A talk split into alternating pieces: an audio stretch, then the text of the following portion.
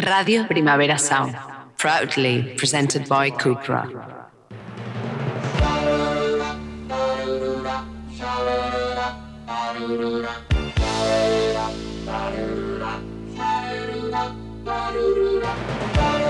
Marea Nocturna con Desire de Fe, Jordi Sánchez Navarro, Xavi Sánchez Pons y Ángel Sala.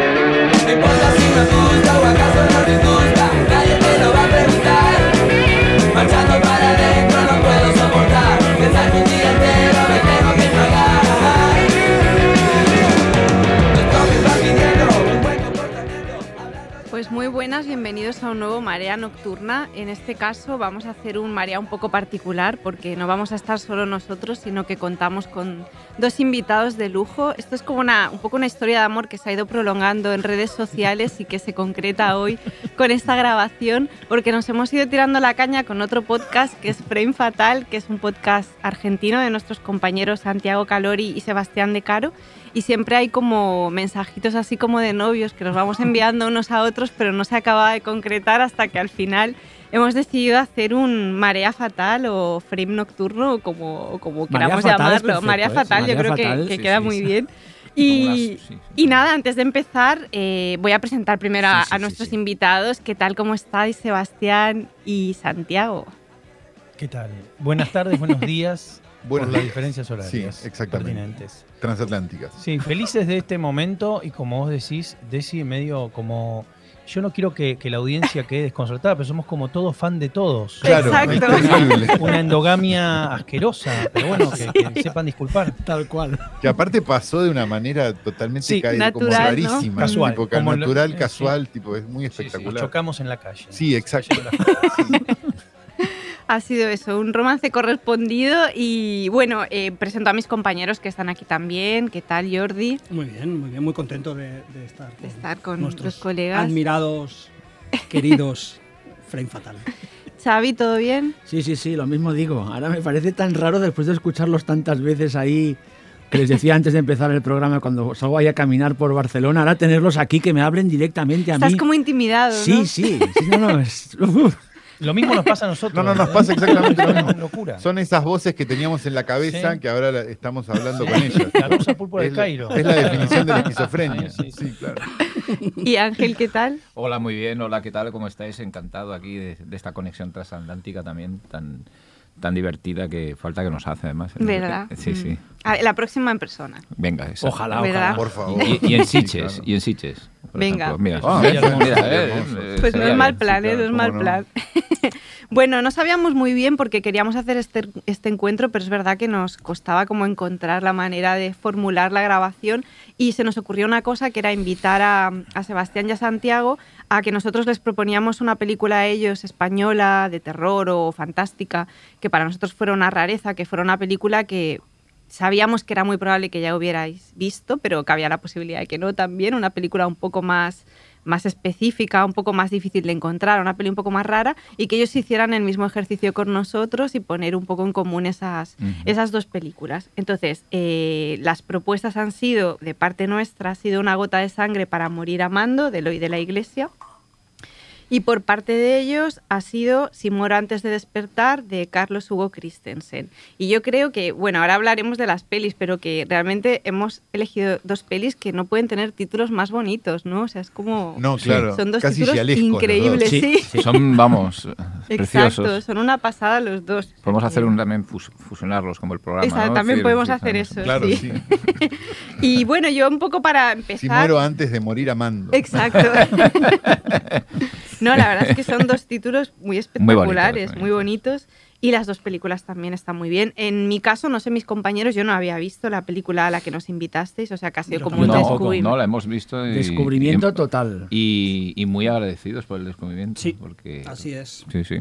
Es que el cine argentino de esa época es muy difícil de ver porque no está, pues está perdido. O sea, de hecho, la película, la mejor copia que les mandamos, que era un desastre, eh, le faltan cinco minutos. O sea, es como está todo. Y es una película, digo, que es canónica y que es eh, importante en la historia de- de- del cine estudios de, de- de nuestro país. Pero bueno, nada, no tenemos cinemateca, así que no. No es tan. No, es- no es- no- no- Pues es habrá que arreglar eso. Hay que solucionarlo. Sí, eso. bueno, eh, no, no, es una historia que venimos luchando hace Sí. muchísimos años. Pero últimamente se está animando, ¿no? Con estas re- restauraciones de La Bestia debe morir, ¿no? Y alguna, y alguna más Sí, que ha salido son- ahí, pero es de fuera, ¿no? Eso viene de UCLA. son ¿no? de Creo. fuera, exacto. Son, son eh, restauraciones que a lo mejor eh, salió la de los tallos amargos, de, de- Sí, los dedos amargos también, cierto. que, que es una maravilla también de, de Ayala y eso, y, pero tienen que ver más como con la Fundación de Film Noir de Scorsese o digo, de, termin- de- como O la del Museo del Cine que estuvimos colaborando. que, bueno, esa esa sí, ahora sí, eh, se salvó una película de los 60 vía este, crowdfunding, o sea, un montón de cosas que, que, que no, que al no haber una institución, digamos, que- está, pero no funciona, este, no, no- se ven en esta calidad. Una película que, del que si la vi, yo la vi en sala, en algún momento, una copia más o menos razonable, eh, tiene una fotografía increíble. Se, ya Sí, se, ve, ya se intuye. se intuye, Ese sí, nivel, Sí, sí. en la noche del cazador, Exacto. ese, Sí, sí, sí. ese tipo de cosas. Toda la parte, digamos, de, de interior, todo, todo aquello. eh, Tiene un, Sí, es precioso. sí, sí, se intuye un- una fotografía maravillosa. Sí, y el y- tramo final es expresionismo, casi es Sí. expresionista. Claro, sí, sí, sí, sí, sí, sí, sí, sí, Parece sí, también el tiene- tercer tiene- hombre. Tiene prácticamente todo. sí. Tercer hombre. Bueno, es, Tercer es hombre, es- de Las dos. igual, Es que la otra es la del Phil Carlson que me lío con las dos a veces. Igual creo que, perdón, no, no quiero, no quiero blanquear esto al aire, pero blanqueémoslo. Creo que Desi quería hablar de la otra. Primero- Yo, por ser- sí, sí, sí, es verdad. Yo más que nada porque como invitados, digo, no sé, queremos escucharos a vosotros primero. Y no sé si vosotros la habíais visto, la, esta peli de Eloy de la Iglesia, o no la habíais visto. Yo la había visto, pero en una versión que duraba 10 o 15 minutos menos. Agradezco ese WeTransfer de Xavi. Gracias. Este, gracias. Yo no la había visto la película y fue una sorpresa total, sobre todo, bueno, después vamos a hablar más en, en detalle de la, de la obra, pero eh, una, una cosa así de lo de la iglesia, que obviamente lo teníamos asociado al pico, Claro, un montón de, cosas más, kinky, claro, claro. exacto, y de navajeros. es una demencia, ¿no? Sí, había algo como. Yo, yo la película la, la descubrí en realidad cuando vi hace. La descubrí hace poco, de hecho, pues, cuando vi el documental sobre la historia de la naranja mecánica Ajá. en, en España, la, la naranja prohibida, creo que la habían le Sí, pusieron. sí. La mandarina, para la HBO. mandarina mecánica. La también. mandarina- No, También. sí, No, no, no. el- Pero el documental, ah, no, de- la sí. película Claro, de la el documental la de mandarina. Valladolid. mandarina mecánica. El documental de Valladolid, sí. que era sí. esta versión que habían hecho porque no se podía ver la película y tal, que es una historia muy parecida a la historia que, de- que tuvimos nosotros con las prohibiciones de las películas y demás, y, casi los mismos mecanismos para verlas. O sea, ustedes yéndose a Francia, nosotros yéndonos A a Uruguay. Digamos, había como un, un paralelo directo, digamos, entre, entre lo, que, de lo que pasaba y ahí fui a buscar la película que la encontré en un, en un server ruso, una, una- imposible, una calidad horrorosa. Pero la vi porque este me había llamado la atención. Este, y me pareció eh, fascinante porque, porque tiene tantas ideas la película Sí. metidas adentro. Que, que deja de ser lo que uno supondría que es como un producto más explotativo de algo que no se puede ver. O sea, sí, tiene a estos Daft Punk que van en el buggy, digamos, sí, pero, pero me parece que va a tantos lugares que Es una película de, de enfermeras, de explotación de de enfermeras. también, de enfermeras, es un giallo, es un claro, slasher, claro.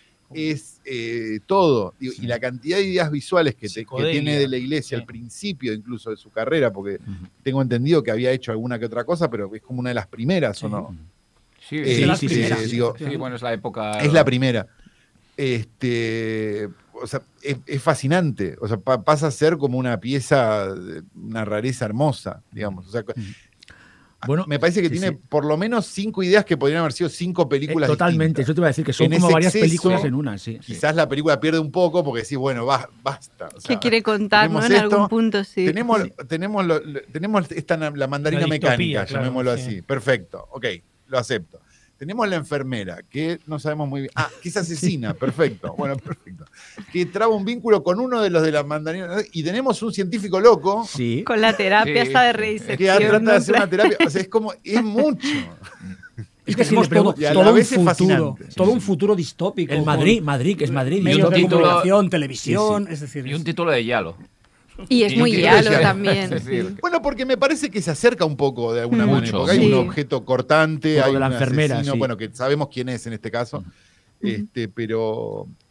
Pero hay alguna cosa. Bueno, medio- y la cosa del disfraz también, ¿no? Que ya todo Bueno, es que realmente es un Total. encargo de José Frade, un productor muy exploitation aquí en España, a a Eloy de la Iglesia de que hiciese un Yalo. Es decir, un Yalo a la española, mm, o de, esa, de aquella manera que hacían internacional, con los actores extranjeros y tal, bueno, con Chris Mitchell. ¿eh? con Chris Mitchell y Sue. Lyon.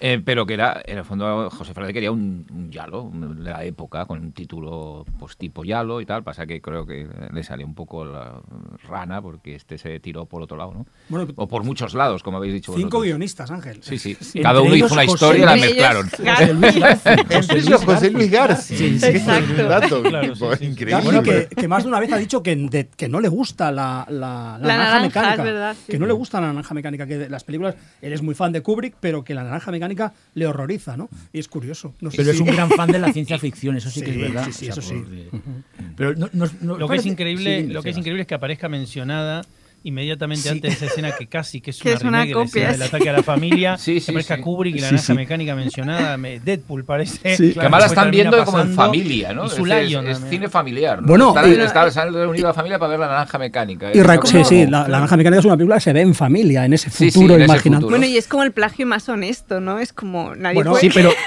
Claro, sí, claro, sí, en Pero el momento en que, lo, en que Sí. blanqueas eso ya está, lo puedes Claro. hacer. Pero ¿recordáis alguna película que haga eso? Un exploitation que haga eso. O sea, que antes de. O sea, está, Te diga lo que copia, Antes ¿no? diga lo que copia, pero con esa desfachatez para, para No. mí muy ingenua, ¿eh? O sea, No, eh, ¿Recordáis no, algo nivel parecido? Igual, a- lógicamente, ahora con este rollo meta sí, pero en la época o en los 70, 80, 90, no hay nada parecido. Bueno, recordad O sea, que la- No, claro, recordad que la misma decir Scream digo, ese Sí. tipo de Sí. cosas sí. Pero no- pero la- lo porque mismo. tienen autoconciencia No de lo que está haciendo, sí. pero esto no, no, esto no. Y no creo que tuviese ni, vamos, ni permiso de, de No, y Warner para citar la película ni meterla ahí, con No. lo cual, que era muy de José Poner la foto Frade de esto, Kubrick, ¿eh? Es nada. decir, Y era muy de recordad José que en, la misma película, Su Lion aparece leyendo Lolita de. Nabokov. Sí.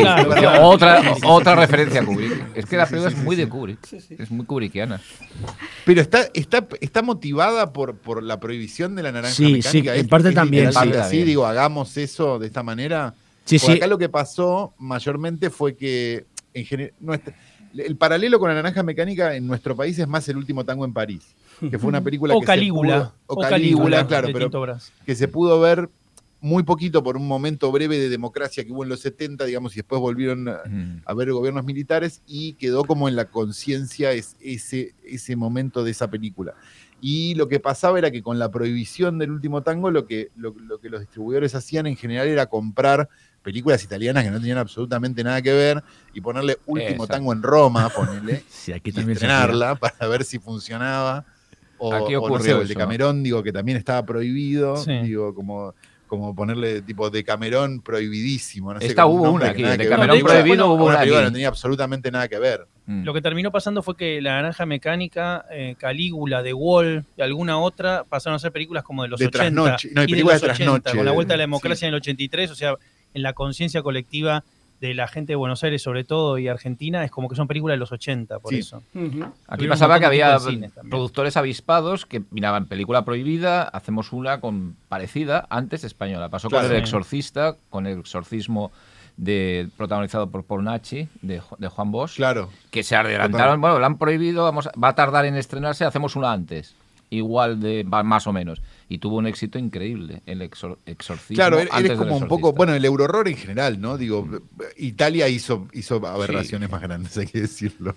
Pero, pero, pero, pero sí, digo, el eurorror funcionaba un poco así, digamos, esa idea Sí. de, de, bueno, ¿qué es lo que está pasando alrededor del bueno, que Alien, bueno, pongamos unos huevos, digo, hay como una cosa medio, sí, sí, totalmente. medio Sí, sí, así sí. todo el tiempo, que es fa- fabulosa. Y además estamos hablando de un productor, distribuidor, que esto lo hizo mucho luego. Es decir, él, él estrenó José Frade, Tiburón 3, una película de Castelar y el último escualo como Tiburón 3. Sí, claro. Es decir, Ah, que, sí. eh, eh, y una de Ciro Hipólito como Alien 2. Es decir, lo hizo José Frade aquí en España con toda la cara. Es decir, y, y funcionaron, sobre todo Tiburón 3, mejor que alguna del Tiburón original.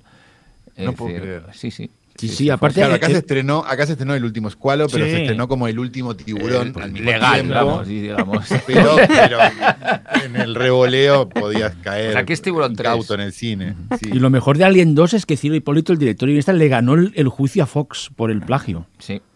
Porque encontró, se ve que él, él- él no estaba registrado, el nombre de Alien estaba registrado en Italia por una novela de estas que ellos llaman fantasciencia, ¿sabéis?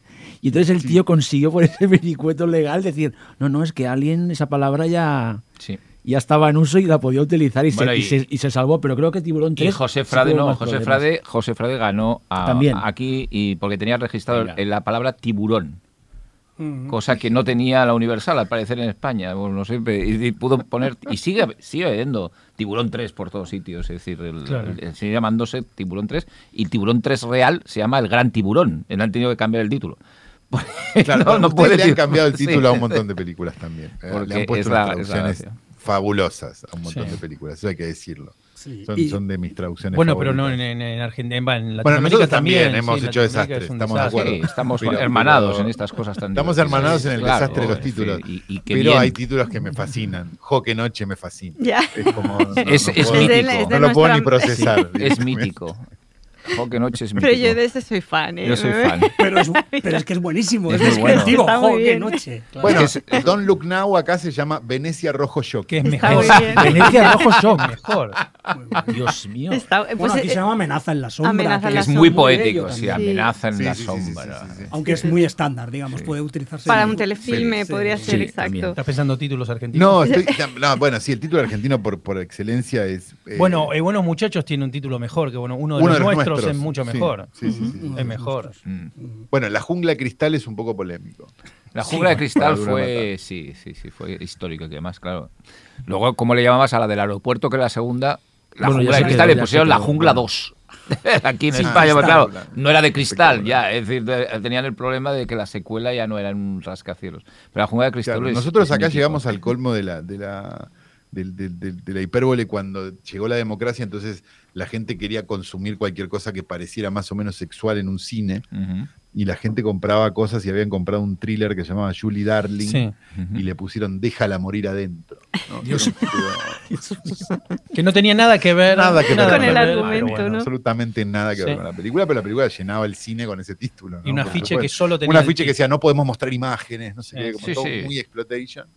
Este, y llegamos ahí, sí. Volviendo al film Perdón, en cuestión sí. un poco, eh, en España, ¿es, es una película conocida o reconocida en cierto circuito o es una novedad total que le estamos contando a la gente? Yo creo que es muy de... Yo no la había visto, la verdad. Y de esa Ah. etapa de Eloy de la Iglesia había visto, Mm. bueno, yo qué sé, El Techo de Cristal, La Semana del Asesino, la había visto. Y esta, en cambio, no... Y creo que tampoco está fácil de ver. No, es no, No, no, no está, está fácil. es tema. fácil. De de hecho, hasta ahora muy de ah, culto, no hay ¿no? ninguna copia en. Blu-ray, En en Blu-ray o en. DVD en Mm. España a la venta, aunque a lo mejor la hay dentro de poco, porque creo que la va a ver. Sí. Pero, Ah, pero, pero no, no es una película. De hecho, hay un DVD inglés, un, Sí. un DVD británico que es un rip, un ripeo de un VHS. Claro. Es decir, que, es, que entiendo que es la copia Sí, es lo que tengo hemos yo. Y ahora acaba de salir un Blu-ray. que. En. Estados Unidos ha salido Yo tengo, ese, yo tengo ese, ese DVD en inglés Sí. y es, un- es lo mismo, es una copia en VHS. Respecto a lo que dices, es una película conocida, es decir, todo el mundo la ubica perfectamente en la, en la, en la filmografía de Eloy de la Iglesia, pero muy poco vista. Por ejemplo, en, en Flixolé, que es nuestra plataforma que, donde se puede encontrar mucho cine español, No está. están otras, otras de Eloy de la Iglesia, las más conocidas, y esta no. No, es que es esa etapa de Eloy de la Iglesia primera, eh, evidentemente Fantasía 3, que es la primera, esta no la no, no conoce nadie, pero los yalos estos de principios de los 70 No, eh, no, eh, eh. Pero, no por ejemplo, son tan, tan La Semana tan del Asesino sí, tiene muchas, sí, conoce ediciones fuera sí, y esta así. sí, y aquí Mm. incluso tiene edición Mm. muy buena. Pero eh, Es que después- Nadie oyó gritar y Exacto. Techo de Cristal, sobre todo, Techo no son películas difícil. muy Mm. difíciles. Muy difíciles, esas tres son muy difíciles. Es que La Semana del Asesino es un caso especial, porque después de El Pico, Navajeros y demás, es la más conocida de lo de la Iglesia. Es de hecho Sí, la, la la que tiene prestigio. claro. La que tiene prestigio, ¿no? Y luego hay una que también que es totalmente desconocida, que es bastante desconocida todavía, que a mí me encanta, que es Algo amargo en la boca, título que me vuelve loco Sí. también, que es Sí. un- una película que sigue siendo una gran desconocida cuando es un- también una película de Spanish Gothic maravillosa. Bueno, la prueba. Perdón, algo que dijo Jordi me, me hizo eh, generar una duda. O sea, ¿el hoy de la iglesia no es, co- no es prestigioso en España? Sí. ¿O sí? Pero se ha ido Ahora reivindicando sí. con el tiempo. Ahora Se ha ido claro. reivindicando. Ah, con el Sí, tiempo, ok, sí, ok, ok, ok. Sí, Sí, sí. sí. Sí, Ok. y más a No, partir porque de hubiera su jurado que muerte, estaba ya como, ¿no? bueno, Y ahora, y ahora vuelve a estar re No, ahora está, reivindicado. ahora está canonizado, como diría. Claro. como diría. Ah, ok. Está Y- completamente canonizado, pero sí que después. merecidísimamente, por Exacto, cierto. fue sobre todo después de su muerte. O sea, ta- también las circunstancias un poco de su vida, el tipo de cine que, que hizo, ¿no? Seguramente él. eh, Sí, filmó como vivió, ¿no? Sí, Creo yo. sí. Sí, Eh, sí, eso que la es segunda cosa que no se ve mucho en el cine No. en general. Pero Y eso la segunda época es muy comercial, es decir, dio Sí. mucho dinero. Las películas del Pico, el Pico 2, Navajeros, todas estas películas fueron muy comerciales. eh, grandes Sí, de hecho, él jugó taquilla. directamente la baza del shock value, o sea, decir, la baza de que hay un problema de, de percepción de delincuencia callejera en España, pues hago películas de y delincuentes. de decir, política, y la, de política. la mujer del ministro, ¿no? que era ya la total, ¿no? Sí, sí, sí. de este tema. Bueno. sacerdote, el diputado. O sea, quiero decir, era- diputado, eran eh, esos temas candentes en plena transición a la democracia eh, y esos Claro. temas escandalosos los que él aprovechaba. Sí.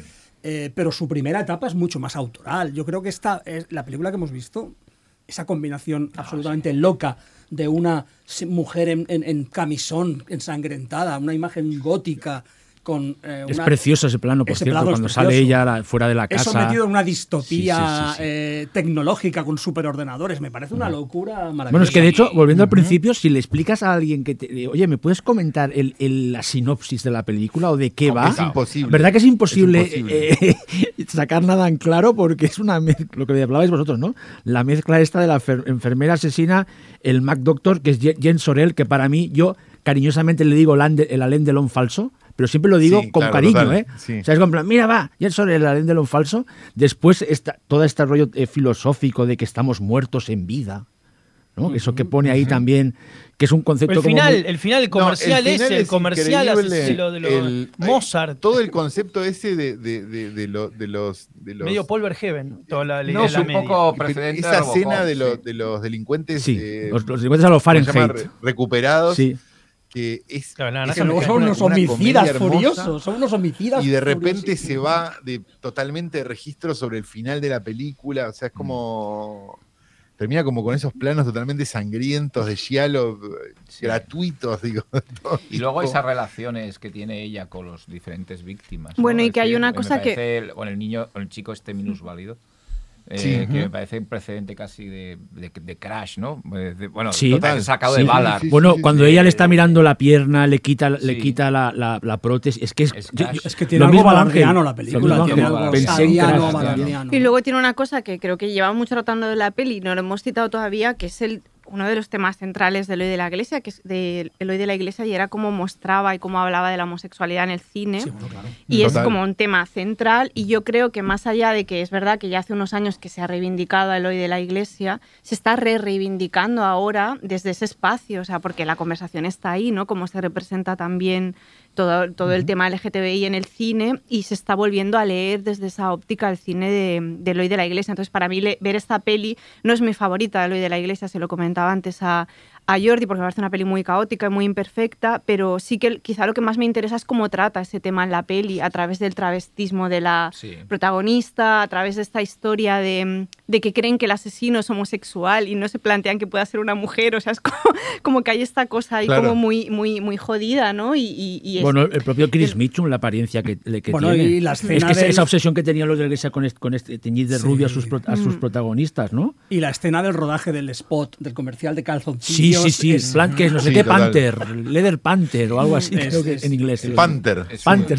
Es muy. es- es- Bueno, muy- tiene todo. sí, Todo esa- ese tema esa está ahí es súper fundamental. claro. Con esa escena buenísima del, del supermodelo este que, que- que el pobre tiene un trauma porque se ve que él está vacío por dentro. ¿Sabes? Cuando sí, le sí, explica, sí, es una sí, cosa sí, que sí. también, como una especie de la crisis esta de, una, de esta masculinidad. Claro, en los 70 no sabían ni que era esto, pero realmente es eso, es Sí, un claro. tío que es un fucker, que es lo máximo, y cuando va hasta a punto ya de tener sexo con la protagonista, le empieza a decir que realmente se siente fatal, que está vacío, que yo me quedé como... Pero esta escena que es, es maravillosa, no sé si la recordáis, Sí, sí. pero es... sí es- total Con él en los, en los Hay algo- calzoncillos estos. Hay algo interesante en eso que dice Desi, de, de- de- de- porque, porque me imagino que por la época de la película no eran temas que se conversaran en películas tan abiertamente. ¿o Para no? nada, no, claro. No, no, no, para no. nada, Exacto. claro. Mm. Esa es la movida Y con quizás sus primeras la única pelis. forma era meterla en una exploitation tipo Exacto. esta, de alguna manera. No, y esta película estuvo muy censurada en su época, muy, muy censurada. Es decir, Claro. ya es caótica, pero cuando se estrenó no debía entenderse absolutamente nada.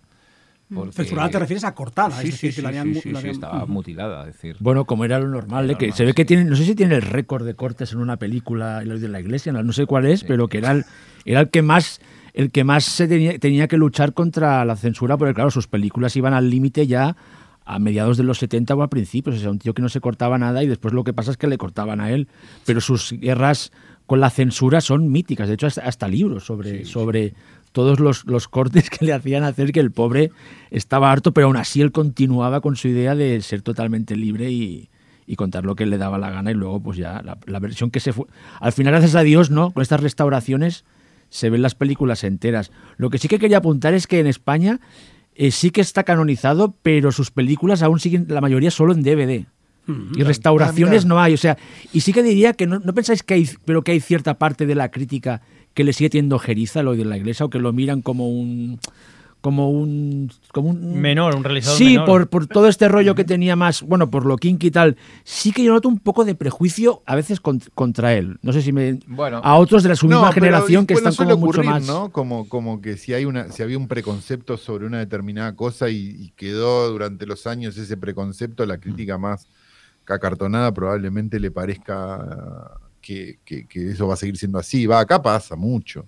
Yo acá el- todavía lo- estamos lo con el debate recuerdo- de cine-arte sí, y bueno, cine de Bueno, pero en, en- en- entretenimiento. en- en esa clave lo que recuerdo, por lo menos pasó, y, y Santi a lo mejor te acordás también, que la lectura que hubo de, de Prisa de Prisa de Saura era como la película correcta, y por eso Navajeros, el pico no llegó nunca. Pero digamos, para mí no, es digamos, mejor eh, de prisa de prisa. Es que también creo que hay una cosa. Yo creo que tiene mucho valor el hoy de la iglesia como cronista, como si dijésemos, y de el valor época, ¿no? de una época y la manera que tenía de contar los temas que estaban en la calle. Y que ese cine tiene ese valor, pero es verdad que a nivel cinematográfico, para mí algunas de sus pelis no están tan bien. O sea, y creo No, que es la razón por la que la crítica no lo canonizó de origen. O sea, yo creo que es un tío interesante más por su valor casi social, ¿no? Como de saber tomarle el pulso a, al presente que a nivel herramientas, aunque tiene pelis que están muy bien Sí, sí, rodadas. sí. ¿eh? Además, Pero- no olvidemos una cosa importantísima, y es que Eloy de la Iglesia fue miembro del Partido Comunista durante la, durante la Mm. dictadura de Franco. Es decir, Claro. estaba en la clandestinidad, pero una clandestinidad mm, asumida. Es decir, se sabía que era un director de cine Sí. miembro del Partido Comunista y homosexual. Es decir, era una combinación, sí, era sí, una sí, combinación La absolutamente... ficha completa. Exacto, exacto, claro, ¿no? estaba. Sí. Y, y las dos cosas él las llevaba a su cine, porque su cine es un cine muy social, es decir, eh, eh, eh, la- el modo en el que te habla de la alienación, alienación urbana en, en La Semana del Asesino, por ejemplo, es espectacular, es decir, es, es cine muy, muy, muy radical en ese aspecto. y Bueno, eso y, también le pesó. y en ¿eh? los dos picos, o sea, hablándote de la llegada de la heroína en España y cómo Sí, lo bien que lo explica claro, todo, sí, sí, sí, sí, sí. Pero Lo sí que que pasa digo- que, bueno, que el- el- en su momento la crítica,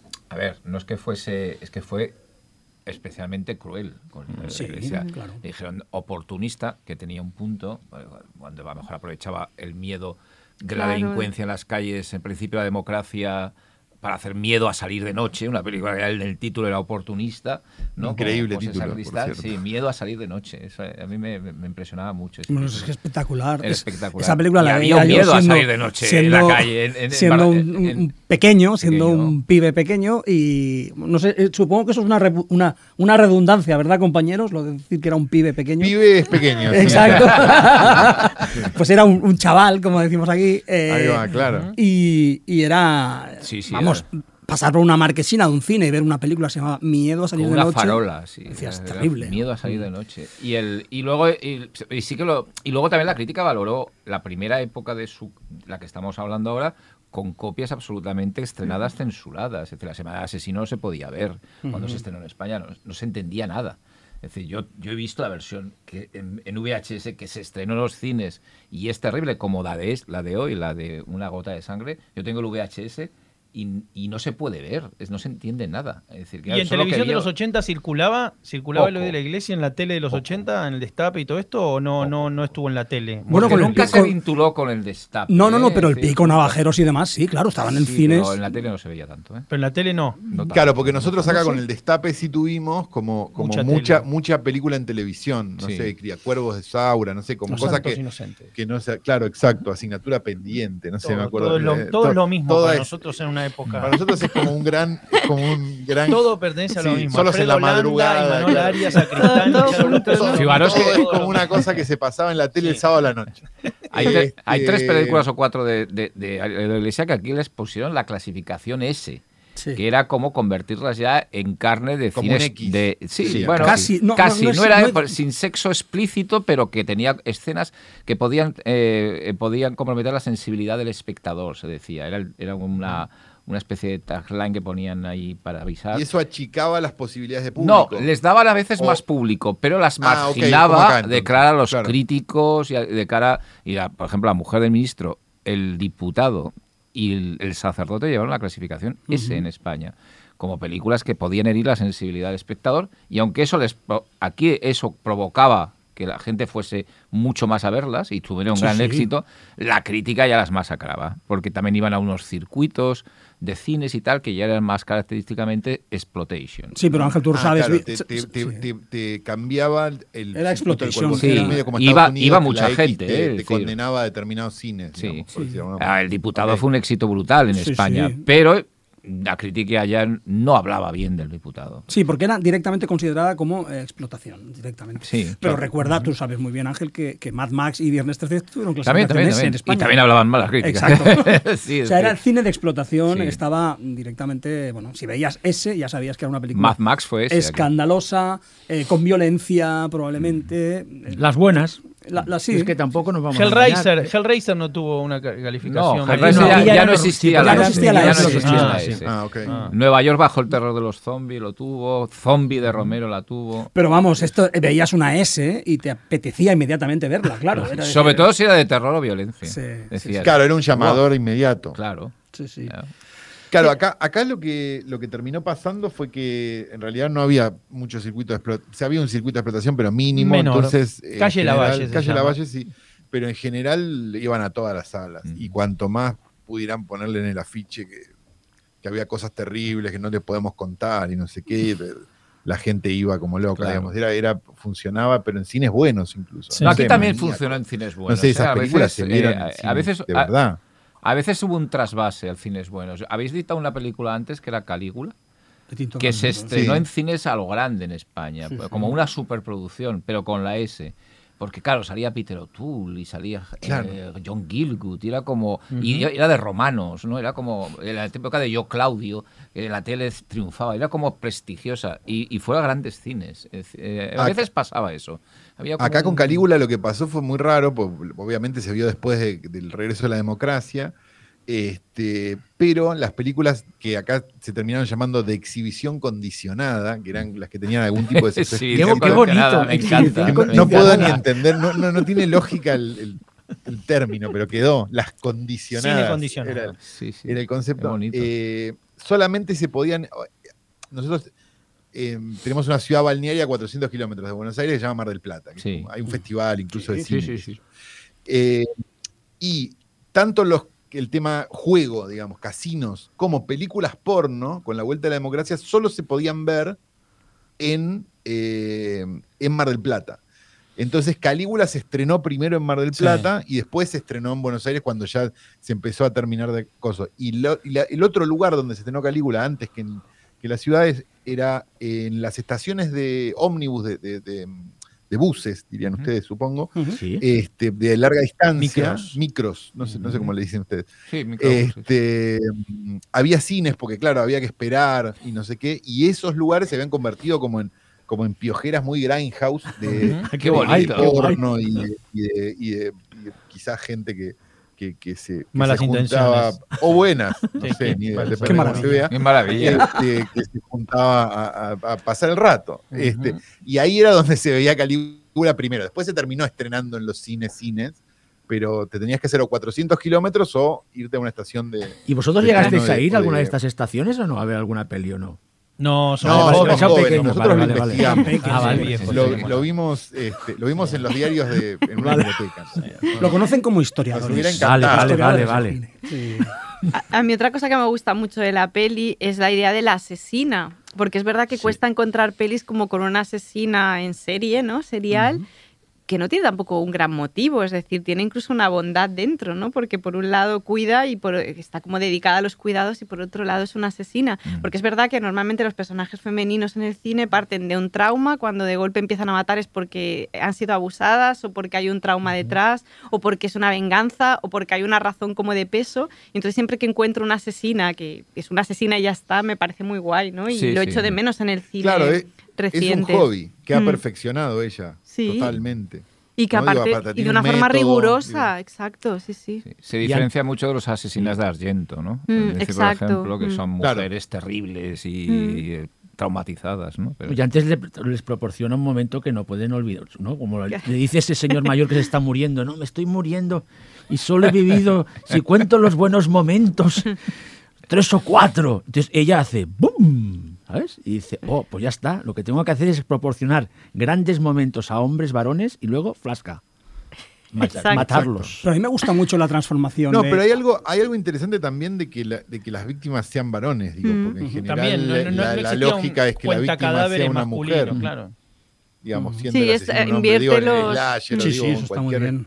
Género de ese tipo, digamos, en general la víctima es la mujer, Exacto. con sí, lo sí. cual hay algo como de avanzada, digamos, de, de, Totalmente. de- de- de interpolación de, de- de sexos y demás, que bueno, que además Jason, tiene... y, Jason y Michael Myers mataban tanto hombres como mujeres. Sí, pero, pero Mataban uno tiene como más el recuerdo Sí, de la chica corriendo. Es que la que chica es de- la que sobrevive. Mm. sí. Sí, es Es verdad. la Final la Girl, pero, Final pero Jason en ese sentido era, era bastante. No, amplio, Jason era, era, sí, era, No era un tipo abierto. era un Era tipo abierto. Hay que reconocerlo. Mataba gente impedida, mataba de todo. Sí, Jason, sí, sí. la gente impedida, es verdad. La, Sí, es la verdad. silla de ruedas cayendo. Uno de los mejores asesinatos La mejor de la muerte, 2. sí, Marta. Sí, Jason era indiscriminado, era, era Sí, sí, muy sí, democrático. A mí me era- gusta mucho más Jason, porque Jason no hace chistes. Cuando la gente Total. viene con Freddy, yo digo que Freddy es- se convierte en pizza, es un, es un comediante, un imbécil. Y Sí. Jason Y uno es un, espera asesino riguroso. eh, Aparte porque es el Sí. verdadero terror. Para Sí, mí que es sí. el, Camina el con la seguridad humano. de que va a llegar, nunca corre Jason. No, pero digo, hay como una. A mí me. A ver, me gustan cualquier película de terror, digo, pero tengo un. Pero tengo una, una- un amor mayor, por decirlo de alguna manera, por las películas que pueden ser posibles. O sea, es posible Sí, que exista Jason, es posible que exista Michael Myers, es posible que exista Leatherface. pero no Freddy. no es posible que exista Freddy. No. Entonces hay un punto donde me da mucho más miedo un loco con un cuchillo que uno que se te mete en los un sueños. gracioso, digamos. uno que tiene unos Claro, es como-. Me parece como. No. Eso, eso, eso me. Por, por eso el giallo, ¿no? Y por eso, bueno, todo. Los, sí, los asesinos de los yalos normalmente son muy creíbles. Lo que, decir, lo que pasa, además- Santiago, es que, claro, Jason eh, puede existir o, o se puede existir el, el Jason de la primera o el de la segunda, de hecho. No, No, no, vale, Pero el vale, de- el de la Le clavan en 7 el ya. No, no. porque ya es un zombie, ya es un resucitado. El de, El de la 10 ya no Sí, existe, sí. el X. y el. Michael Como Myers alguien que también vio, un como poco alguien lo que vio ¿eh? solo en el cine porque no la fue a ver nadie, martes 13, 10. Yo sí, y veo que aquí este, también, ¿no? Te digo que. Y Xavi sí, no se pierde De hecho, era Jason, ¿no? Jason Jason Xavi, Jason X. si no se las inventa. Jason ¿Cuál es? 10 ¿El es Jason? la que está en el espacio. Maravilloso. Claro. Con Cronenberg. Con claro. Cronenberg. Sí. Con Cronenberg. Eh, eh, hombre, Es del, una canon, de, es del canon Cronenberg esa película. es una de nuestras favoritas, ¿verdad? Sí, sí. es Y una ahí hay una leyenda, no es una leyenda, en realidad en el, hay una de Jason que es la que se enfrenta con esta chica que tiene poderes. Ay, que era maravillosa. Versus Carrie. La no era siete, Carrie en realidad lo que querían hacer. La- claro, claro. Esa es maravillosa, esa, esa es Sí, sí, sí. divertidísima. Y todo lo de la enfermera es influencia de, o sea, de Tarantino cuando hace cuando pone a Ah, la peli, Hannah la peli es de- muy tarantinesca. Es que yo ¿eh? creo que O la sea, vio, ¿no? Obviamente. No sé si en el momento Sí. habló de ella o no, pero No, a ver, él dice que lo de la enfermera de Kill Bill salía de Muertos y Enterrados. también. de sí. la película de Dead and Buried de Claro. Sherman, Sí, la Gary Sherman. Sherman. Sí. Pero bueno, mm, hay, como habéis dicho vosotros, hay todo un subgénero de enfermeras eh, malditas claro. o sexys también por Corman y Las por- dos Claro, cosas. viene- es una, todo, malditas ¿no? y una sexy. derivación del, Sí, del género todo un subgénero un poco que enfermeras. azafatas también, ¿no? Y las, las azafatas, Las la película. Está la Nun concepto de- y de monjas, Nun de una Exploitation. azafata sueca, era. Esta, Sí, esta, sí. esta. Pero aquí de nuevo, de sí, antes tú decías que es una película caótica y lo es efectivamente, pero esa tensión que tiene todo el rato entre una película de explotación y una puesta en escena a veces sofisticada, también la tiene el personaje, es decir, el personaje es una, una enfermera sexy, Exquisita, además. pero, Mm. pero tiene un arco muy potente, o sea, empieza siendo una, una enfermera abnegada que cuida a la gente y acaba como un juguete roto, acaba como desquiciada en la última, en la última, en el último crimen, ¿no? Cuando eh, está desencajada, ¿no? Es decir, la propia Sulayon está bien en ese, en ese rol y en, ese, en esa transformación del personaje. Sí, aparte acaba en donde su novio hace los experimentos que ella tanto odia. Sí, sí. Por eso cuando llega Jens Sorel, el Andelon, el Andelon- el Andelon falso, se queda ahí como, madre mía, me has usurpado aquí el... Porque al principio es verdad que empieza matando muy elegantemente, pero al final es chapuza absoluta.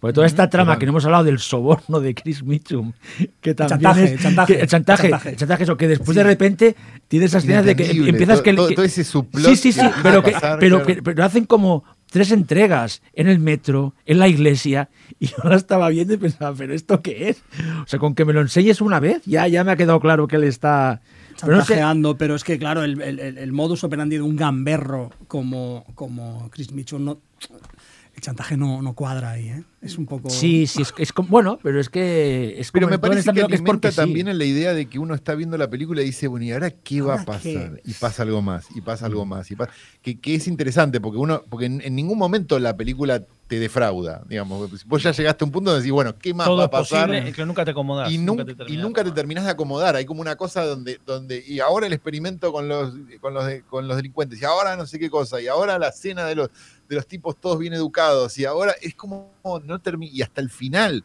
Te o sea, todo el tiempo tiene algo nuevo para. e, Es muy interesante eso, digamos. O sea, sí, es caótica porque son seis películas Exacto. este, Sí, sí. metidas en una, Sí. pero, pero es, es maravilloso. Oye, y ese el final viaje, es una- Y luego es una también tiene otra rusa. cosa que es mucho texto. O sea, de golpe cobra a ver hablando, hablando, sí, charlan un poco, charlan un poco de más. Sí, sí, sí, sí, sí. Eso De hecho, explican la sí. peli. en Las conversaciones van avanzándose todo el rato. Bueno, es imprescindible porque es tan, tal, tal lío que hay que explicarla. Explicando. Hacen como las pausas los personajes para explicarte. y en la, qué y la estás. matanza banquete grotesca final Oh, también es, es Hermoso. es como ya una obra maestra en, en- en- dentro de la película. Es que es en plan, ¿y esto? O sea, ¿esto qué es realmente? Y ese final que a mí- me vais a perdonar que igual me vengo arriba, pero ese final a lo Tulane Blacktop. Sí, con la sí, pan- total. ¿sí o no? Ahora, Sí, sí, o, sí, o sí, soy sí. yo que me he flipado. O sea, esa idea de la imagen no, que no, se congela no. y se parte en dos el, el- el foto- eh, la pantalla. Dije, esto es rollo Sí, sí. Monte Hellman, o sea, en plan, y esto de repente, que, es, Sí, mar- sí, que sí, es un final, estamos de acuerdo, maravilloso, ¿no? Como solemne, o sea, en plan... Sí. Volviendo a lo que decía, a lo que decía eh, creo que Jordi, de, de- de la idea de, de que está sobreexplicadas algunas cosas, no, Desi, Hmm. que mm, de como de la sobreexplicación, me pareció que, que había como una cosa, como una culpa sobre el giallo, digamos, como una idea de, de- de los giallos italianos, vos, vos lo definiste una vez a Sí. la perfección, que es como una cosa toda de colores, no se entiende un carajo y al final, ¡pum! You have been watching Deep Red. O sea, no, no se entendió nada de lo que pasó, no importa quién es el No, asesino. parte de No, parte como- constitutiva del canon del Yalo es que sea todo caprichoso en algún punto. Exacto. Que lo hereda de Palma muchísimo eso. Hay unas Total, películas de Palma que sí totalmente. crecen en el cine, crecen de Palma, pero no, no vas a encontrarle lógica nunca. Total. Pero tiene que ver con eso. Y con me parece que hay en esta una, una cierta culpa de tener que explicar por Para las que, dudas, claro. ¿no? Como, como no, no, no, no somos como los italianos, estamos haciendo otra cosa. Bueno, Eso es que es muy, an- es anti-guialo en muchas cosas, porque aunque te- sea un te guialo. explica quién- como decías tú, Bueno, que te explica quién es la asesina. Explica, desde- te dice quién es la asesina, el género del asesino es una mujer, que es verdad que hay guialos en los que hay- es una mujer, pero no es lo más habitual. Las asesinadas, como decíais, normalmente suelen ser mujeres en el guialo, y aquí, no, no siempre, pero es Pero verdad que la idea de la sí, sí, mujer sí, sí. Y siempre la muerte más sofisticada recae sobre una mujer porque el cuerpo es más bonito y, y es como que de golpe era lo más elaborado y es como un poco anti-guialo o un guialo un poco acomplejado, ¿no? Parece un poco tiene esa cosa. Eh, hay hay dos cosas formales. Para mí uno de los planos más yalo de la película es el primero. Es la cámara Ujú. subjetiva esa que entra a la conferencia. Sí. Eso es re rojo profundo. Decís, esto argento. es rarísimo. Y en el yalo hay muchísimo. Esos planos, Argento sobre todo, los usa El mucho. plano de las cortinas. Robi, de él claro, mirando que a se abre y ahí pasa alguien y no, la cámara es alguien. Y después otra cosa que me, también me llamó la atención de montaje, que es medio Rasmeyer, que son esos, esos, esos montajes acelerados de plano detalle, y Sí. de vuelta y de vuelta y de vuelta, que curiosamente, y ta- también están en, en Garganta Profunda, en la película. Eh, ¿Te acuerdas de los cohetes saliendo? Bueno, todo eso que es casi una, una comedia Sí. en la escena de clímax de la película porno Garganta Profunda. Bueno, hay mucho de ese, de ese tipo de montaje que se ve que era de la época. Lo curioso es que esas cámaras subjetivas de Yalo, eh, Scorsese la va a usar en Taxi Driver un segundo cuando Sí. abandona la charla de Travis en el pasillo. Digo, tímidamente, gestos eh, formales que son en realidad directores italianos o españoles, a principios de los 70, recién a mediados de los 70 o casi llegando más a los 80, los directores norteamericanos se van a animar a usar en cuentagotas, pero en Taxi Driver hay un par de esas cosas. Y también en Taxi Driver está la escena que siempre decimos que da, o es un poco eh, testigo de época, que es cuando Travis lleva a la chica a la cita al cine porno, digamos, Total. confundiendo lo que es una película para adultos, lo que es lo que se tiene que ver, que un poco entra o quedó como un testimonio de esta época donde hablamos que todo estaba confundido y uno podía ver Calígula disfrazada de Claro, pero porque o porno, estaba, lo que pero sea. porque también estaba la época en ese momento de lo que se lo que se llamaba el porno chic, digamos, esa idea de que de que ir a ver una película porno en Estados Unidos. digo, Detrás de la puerta verde. era una Claro. no, no, no, no, era una salida y vos tenés, si vos Mm. analizás la época y qué sé yo, tenés fotos de Henry Kissinger yendo a ver Garganta Profunda porque era como lo que había que ir a ver. ¿no? Sí, Era como El una- Diablo en Era como Misión. un Fue evento una película social que. de ese momento, un happening. Sí. Sí, en la calle 42. En la calle de 42, Nueva York. claro. Ir, a, ir a ese lugar a ver eso, digamos, como salida eh, de gente que a lo mejor no, no, no, no consumiría eso, o, o sí, obvio, digo, todo el mundo, pero digo, pero, pero que no, que uno no pensaría que, entonces digo, como artistas o políticos o, o- o gente, digo, está, está la foto de Jackie Kennedy, está bien, es otro tipo de película, digo, pero saliendo de ver este, Soy Curiosa, por ejemplo. ¿no? Sí. Digo, hay, hay Bueno, como- eh, Un verano con Mónica de Berman fue distribuida en Estados Unidos como película porno, esto lo Claro, dijimos también. El sí, tráiler, sí, si uno sí, lo sí, ves, el tráiler de una película erótica y no tiene nada que ver, digamos. Trataron de, de- de acentuar eso y venderlo como si fuera una, una Mm, película, digamos, había unos límites poco bueno, era sueca, ¿no? Digamos, Está bien. Suecia raro, en era ese raro, momento. Pero esa sobreexplicación que habéis dicho del, del giallo eh, en España, eh, hay un, es una época que hace lo que se llama el Spanish giallo, que es muy interesante y que eh, intenta apartarse un poco de los modelos italianos. A, a Xavi y a, mí creo que nos gustan mucho películas como eh, eh, Asalto en el vacío. Sí, o unos Viaje zapatos, vacío, unos zapatos del, del, y del 32. un que par es- de zapatos del 32. No sé si lo habéis visto, que es un, un diálogo No, con Ray no, Millan. no, no, no. Pues ahí se explica todo desde el principio, ¿verdad? Sí, ¿Sabes? Es sí, decir, sí, sí, ahí sí. ya rompe el, el tema del misterio del asesino, del, del culpable, y es un- está todo muy sobreexplicado. Sin embargo, el, el título, toda, hay muchos elementos que conectan con el diálogo italiano, ¿no? Un par O de sea que zapatos hay una del versión 32. española del Giallo. Sí, sí, sí, explicado, sí, sí. que sería el ya lo explicado. Es Claro, un giallo amarillo y hay buenas sí, unas películas muy claro. interesantes en esta época mismo que la película que estamos hablando. Es decir, Javier Setó con Viaje al vacío, Bueno, hasta Paul Alta tuvo Tensión. los ojos azules de la muñeca rota, es un, Sí, es un yalo. Yo creo que lo que pasa en Bueno, esta sí, película. claro, es así.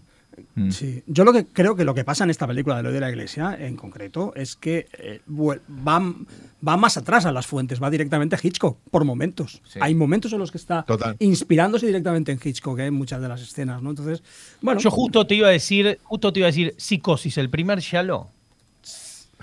Lo Sí, digo sí. solamente para joder, ¿eh? Pero no, no. Yo sé que no, pero lo digo, lo, hago- lo digo como el, el abuelo, el, el, el, el, el dinos- el plesosaurio de los Yalos. Hombre, lo es. Bueno, podría Sí, ser, hombre. A lo ver, es, a- lo no es, sé, exactamente. no, y del slasher vale, y de todo. Bueno, para, para Argento, Bueno, la Hitchcock es referencia. Digamos, de él está vestido de su madre. Digo, sí. ¿Tiene, Sí. más, ¿Tiene más de Yalo que de Slasher o no? Sí, o no? Pero eso, Sebastián, lo sí, dices para, para meterle una hora más a este podcast, ¿no? O sea, tú- Bueno, está bien, lo No, no, no, no, no, es. eh, pero, pero, pero, pero, pero eh, lo decimos honorablemente, ¿no? No, digamos, pero es verdad, No, le es estamos bajando el precio a No, Psicosis. No, no, Psicosis no. abre la puerta a ese tipo de historia, a ese tipo de Cielo es mucho película. mejor es decir, es- eh, y lo abre en el cine americano, lo abre en el cine británico, lo abre en el cine italiano y también en todas las. Hace posible que esas historias se, que se Abre cuenten, una puerta, sin claro. duda. Abre Pero una sobre puerta. todo lo digo porque. Psicosis puede ser una, una, una, una idea, de- bueno, está la idea del thriller, que es como la idea de un noir. Psicosis puede ser la idea de un noir medio, De terror, medio que le sí. diera un Terror, crack. mm. entonces digo, porque tiene elementos ¿no? que podrían ser de un noir, sobre todo Mm. un setup que podría ser de un noir, Sí, la totalmente. estafa, el robo, la fuga, que esto que el otro, y, y de repente tiene este elemento que es película de terror, entonces decís, bueno, ahí ahí están como muy esenciales. De hecho, Vestida para matar, que sería el Yalo de Palma, Sí. es como la vuelta a psicosis, entonces ahí decís, bueno, hay un paréntesis que va entre entre psicosis y todo el yalo en el medio y De Palma después haciendo finalmente psicosis como un yalo. Exacto. Ujú. Listo, Muy- listo. Listo, Lo ha explicado muy Bueno, bien y bien. rápidamente. ¿eh?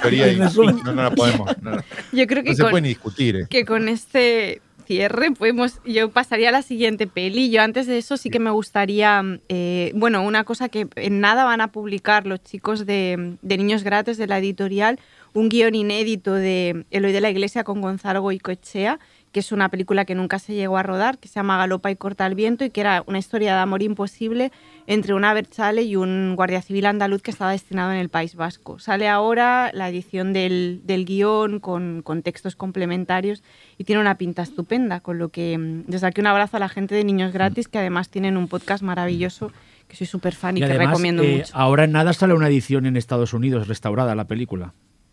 Los de Claro, no sé si lo hecho- conocéis, los que sacaron más allá del una- terror y todas esas sacan. Lo que pasa que solo dicen que la venden en Estados Unidos y Canadá. Supongo que por lo que decía Ángel de que va a salir una versión en España. Igual. Pero seguro que en alguna, en alguna de estas Pero tiendas sacan- import se puede conseguir Sí, esta sí, copia. Pero no está la caja, no está la caja de, que- de- de- del pico, el pico sí, 2, pero ahí no aparece esta película. Sí, No. está en Blu-ray, pero en Severin Films. Pero ahora sale una versión Severin, de claro. Black Severin Cauldron. sacaron callejeros, hay- hay calle- eh, perros callejeros, sacaron Del pico igual. Nadie ¿no? oyó gritar, ¿no? Sí. y alguna más. Es que ahora me, ahora me pillas. O sea, que ahora están por fin saliendo en HD. Pero es lo que te, os decía antes, que no estaban, aún falta y aún, queda, aún quedan, ¿eh? porque hay unas cuantas que estarían, que merecen salir en, en alta definición. Pues a Esta las- sin ir más lejos. Esta que Ahí sal, está. sí. Esta, por favor. No, pero esta sale eh, eh, Black Sí, Cauldron, la, la la saca, la ahora, saca. sí. Ah, bien, bien, bien, bien. Sí, sí, bien. sí. Pues a la espera de que salga esta, eh, vamos a cambiar de bloque y nos vamos a la siguiente película. Marea nocturna.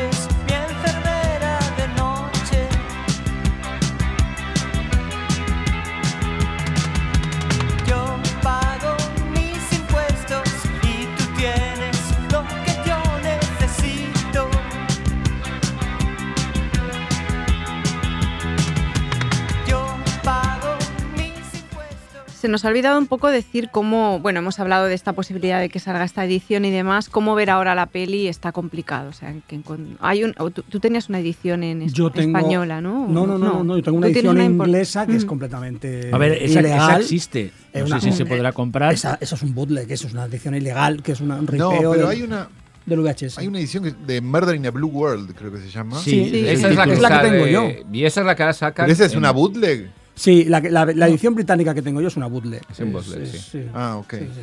Pero ahora saldrá una Bueno, a- íntegra. A googlear. Y en España creo que también va a salir. Es decir, que. sí. Guay. Y la película que nos sugeríais vosotros, que es Si muero antes de despertar, antes de comentarla solo para los oyentes, la peli está en YouTube y también está en cine.arc, ¿no? Sí, Es- cine.ar. Exactamente. Se puede ver también. Que es como el, el Netflix del Estado, llamémoslo Exacto. así. Sí, estatal. Este, que tiene un montón de películas eh, este, nuevas. Se puede ver en todo el mundo ahora. Se puede ver en todo el mundo. Ah, bien. Y es eh, gratuito, con un registro, digamos, te registras. Tienes que poner tu Sí, email, poner ¿no? un mail y una ya. contraseña, Mm. nada más. Estupendo. este, y ya tenés acceso. El, el tema es que, bueno, eh, muchas veces las restauraciones no son, o sea, son las restauraciones. El cine argentino se vio mucho en televisión, este es el punto. Entonces, eh, muchas de las copias que, que llegaron hasta acá son producto de telefilms que se hacían, de telecines, perdón, Telecine. que se hacían así en a, a Umatic, digamos, de que era- sería el formato del momento, para pasarlos en la tele, en, no sé, en los 80, en los 90. Eh, eso, son, eso es lo más eh, digno que, que se consigue y eso es lo que se terminó subiendo muchas veces a la plataforma. Entonces vos tenés muchas películas argentinas clásicas, pero no quizás en la mejor calidad. Algunas, algunos pocos títulos hace unos años se han re- remasterizado. Sí, pero muchas veces están, están robados de, de la- de cuando hay una remasterización de otro. No, sé, no sé, las películas de Aristarain se ven bien porque estaban remasterizadas en España, digamos. No, no, no Tango por- Feroz también, por lo mismo. no por otra razón, digamos. Eh, color y demás. Claro, exacto, digo, pero eso, por- pero digamos, si, si depende, digamos, de, de, Sí, de acá, no. digamos. Y Si muero antes de despertar, si bien la copia que está en Cinear se ve, qué sé yo, relativamente, para lo que hemos visto alguna vez en, en otras películas relativamente bien, no es ideal, digamos, obviamente. Y cómo, claro, yo no conocía la peli. Eh, no sé qué espacio ocupa el director dentro del cine argentino, si es porque es muy prolífico, o sea, tiene un montón de pelis, pero yo la verdad es que no lo tenía controlado, no sé No, qué es, es espacio uno ocupa. de los, de los directores de los directores más importantes del periodo clásico de, de- de estudios, digamos. Sí, de- pero es un director de estudiantes de cine y de directores de cine. No, no, no circula. No, no, no, no es que te van a decir. No, nadie claro. te va a decir. No, no- no está en la conciencia colectiva. Es que en la conciencia colectiva Hay- realmente hay muy poco. Leonardo Está Fabio. Leonardo Fabio, está Armando. Bo. Y puede llegar a estar ahora Campanella porque ganó el y Oscar. digo, Cifrón. Cifrón, Y Cifrón, claro, digo, claro, pero, son muy pocos los directores que están en la conciencia colectiva, digamos, de Argentina. No son conocidos, no, yo no sé cómo es en España. La otra vez un amigo me decía con el que estamos trabajando que a Berlanga se lo encontraba caminando en la calle y tampoco era que era asediado por un grupo de fans De o que fans, tenía que sí. ir corriendo. Entonces me, me dice que no, no sé cómo pasará, pero acá es muy difícil que sea reconocido en la calle un, Claro. una Un directora o un director, director de cine. Ujú. No, es muy difícil. Es muy difícil. Y, y de hecho, Leonardo Fabio, digamos, si bien su cine es increíble, Claro, me parece que tiene que ver más que ver con su, claro, con su y- carrera cantante y, ese tipo de este, cosas. Este, pero Christensen es probablemente uno de los mejores directores que tuvo este país, creo yo, Sí. junto con Klimovsky junto con un De, par un- más. de un periodo de que ese obviamente. periodo de estudios, donde Sí. había cuatro o cinco estudios que, que- que eran, bueno, San Miguel, que es el, estudio que produjo esta película y varias más, eh, Alex, eh, ¿cómo se llama? Lumitón. Lumitón y Sonofilm un poco. Que Eh, eran- En una época de la Argentina que es el, el peronismo, ¿no? Que es la famosa posguerra que acá decían que había oro en, en el, ba- en el pasillo del Sí. Banco Central, digamos que había tanta reserva de oro, entonces era como lo que se conoce como la época de oro del cine clásico argentino, que después, bueno, tuvo un parate tremendo y no- quedó como un eslabón perdido, que incluso hasta los 80, ¿no? No, no, no se pudo recuperar. Exacto, entonces hubo un momento muy prolífico del cine donde se producían películas a destajo, como si hubiera habido un Hollywood, por decir de alguna Mm, manera, y donde aparecieron algunas de las pocas, porque esto también es importante decirlo, algunas de las pocas películas que se podrían considerar de horror. Este, Sí. de la filmogra- del cine argentino. Es que muy difícil. es muy es, es casi una rareza. En general, la- las películas de horror las podés casi señalar con un dedo, digamos, y armar una lista de 20, 25, digo, y estás, digamos. Sí, hay, ahora en el último tiempo hay como un No, de hecho, resurgir de De género hecho, y tal. esto es muy curioso, pero ustedes lo deben recontra tener presente. Si uno dice terror clásico en Argentina, Ibáñez Menta el, el, Claro. es, sí, es, sí, el Orson Welles, Sí. del, digamos, lo más cercano. es nuestro, casi- es nuestro sí, Vincent claro. Price. Sí, claro. eh, no, y su no hay. Vincent Price No, no, también, no, ¿no? No, hay más. No, no hay más. ¿Y Es- por qué creéis que- compartido, Narciso. ¿Por qué cree- creéis que hay poca tradición de terror en, en Argentina? No, no, es una cosa que nunca me pude explicar, porque las películas de terror, de, digamos, de afuera funcionan perfect, muy bien en la taquilla. Digamos, hay como un público muy fiel y muy. Y, y hubo algo de, de- de cierta escasez de cine durante, sobre todo los, lo- lo- los primeros 80, digamos, y los primeros 90, que había muy poca producción de películas y las pocas películas que se producían en general tenían que ver con esta película tiene que tener un mensaje. ¿no? Bueno, Digo, había hay como algo, una hay algo- cosa de ese tipo, digamos, que, que descartaba un poco, me parece, el género como, como, como, como elemento. Hay algo más curioso aún. Dos cosas, ¿no? Dos disparadores. Por un lado, que los padres como de la literatura argentina o de los más reconocidos sean Borges y Bioy Casares, que escribían básicamente sí. ficción Fantástica. pura, Claro, digamos, juegos de ficción pura y fantástica, y literatura Exacto. fantástica. Y después, por otra parte, eh, qué sé yo, eh, en televisión, cosas como El hombre que volvió de la muerte, de Narciso, o. El fantasma de la ópera, o incluso algunas reposiciones de historias para no dormir que se dieron en los 80, digamos, yo Freddy lo vi en televisión, eh, una cosa increíble ahora cuando vi la versión esa de, ¿no? de- del cuento que recrea, digamos, de, de- de la película que recrea o el capítulo Sí. que recrea el rodaje justamente eh, de Paco Plaza, creo que es, ¿no? Sí, que, sí, que- sí. que Mm. propone a Chicho y demás. Bueno, yo me volví loco porque dije esto lo vimos en tele en el 84, Claro, sí, sí, 83. sí, sí, sí. Entonces, eh, es raro que a eso le iba muy bien, que digo, el- todas estas cosas Bueno, de hecho. Narciso viene a Argentina a Sí. hacer el pulpo negro en los Claro, Sí, 80, sí, claro, sí, claro, sí. Que es un hit. que fue como... Se vendían pulpos negros. Se vendían que pulpos negros los que los tirabas contra la pared y caían, bajaban. caían. Era una Era cosa... un juguete del colegio infantil, del colegio primario. Claro, a mí no me la dejaron ver de chico. Yo soy, Ah, yo soy un bueno. poquito más joven que Pero el tema es que también Poquito, pero No no lo contan mucho. dos Santiago años. Sebas se Pero- pe- se han no perdido, ¿verdad? ver la vi de Sí. grande. Se ha perdido mucho de ese cosa, material, que, que se ha perdido mucho de ese Está material. todo perdido. o sea, Todo las perdido, grandes series perdido. de Narciso Ibáñez Menta. muerte, o sea, sí, es que claro, encima, si se recuperaran eso, pues habría como una re- un redescubrimiento de esa época. Pero lo triste es que la mayoría de cosas, hasta los bulbos, por ejemplo, son cosas que se han perdido. Se han. Pero porque había, o sea, gran parte de la televisión argentina de esa época está perdida por una razón técnica ridícula, que es que, el, que en ese momento se grababa en videotape de pulgada, que era el... el, Mm. el- Casetón. el case- eh, no, el, Sí, como el rollo. Mm. Viste que iba como, pasaba en la máquina, que si, que si no lo asegurabas bien te degollaba. Sí. Eh, y ese, ese, ese videotape era muy caro. Entonces, muchas de las Se cosas, reciclaba, se una vez se que se encima. pasaban una determinada cantidad de veces, Se le grababa un, carpi- un, un partido de fútbol arriba. O sea, Sí. no había, no había mucha. Eso pasó en y España eso también hizo que se perdiera sí. gran parte de la televisión. Mm. Lo, que se, lo único que está, digamos, salvado es lo, lo que Lo fue. Mientras fue 16, digamos. O sea, Sí. mientras la televisión se hizo en 16, eso está todo, está todo salvado. El tema es cuando empezó el tape. Eh, empezó a empezaron a desaparecer cosas y todas estas cosas son de la época del tape. Sí, de hecho hay archivos que son de fans que grabaron de la televisión. Digamos que el único material que ha sobrevivido, Sí, el creo que hay una Negro, secuencia de de, hecho lo podías de- comprar, sí, lo podías sí. comprar en, Hay un bootleg, a mí me lo, me lo dejó un en compañero. sí, compraventa, sí, sí, claro, sí, sí. exacto, en, un- en- en, no sé, Un acá, fan es, que lo grabó. acá es Mercado Libre, digo, eBay, no sé, digo, como le quieran poner. Este, uno que lo grabó y lo hizo en unos, DVDs y te los vendía, digamos, era Sí, como sí, la sí. única forma Y, de esta, verlo. y estas películas de Christensen a nosotros nos llegaron mucho de la época de estudiantes. Claro. Digamos, son- nos circulaban porque nosotros estudiamos cine, particularmente nosotros dos, entonces llegabas ese material a través de docentes, a través de, de- o de lecturas también, que Sí, podían ser a ensayistas veces, sí. críticos, digamos, y demás, que, que sé yo. Fernando Martín Peña, etcétera, etcétera, gente que, que ha trabajado por la memoria un poco y ahí sí aparecen estos títulos. Exacto. Y, y- y lo que te pasa es que empezás a ver que hay como muchos ejemplos de un cine de horror, digamos, o de un cine en esa época. Porque digo, eh, yendo específicamente a la historia de Simón antes de despertar, Christensen compra los derechos de eh, tres cuentos de William Irish para hacer una película de tres, de tres, como de tres Capítulos, episodios. ¿no? Tres Sí. episodios. Mm. Eh, pone a un guionista español, que ahora se me acaba Alejandro Casona, un Gracias. exiliado. sí. Eh, a trabajar sobre esto y se dan cuenta que tienen para hacer dos películas en realidad que terminan filmando casi a la par, que son Si muero antes de despertar y Nunca abras esa puerta. Otro titulazo. Otro titulazo y otra película increíble también que recomendamos muchísimo. Parecen los títulos de Carlos Enrique Taboada también, que Sí, sí, el viento sí, tiene sí. miedo, ¿no? Que, que son medios ese tipo de...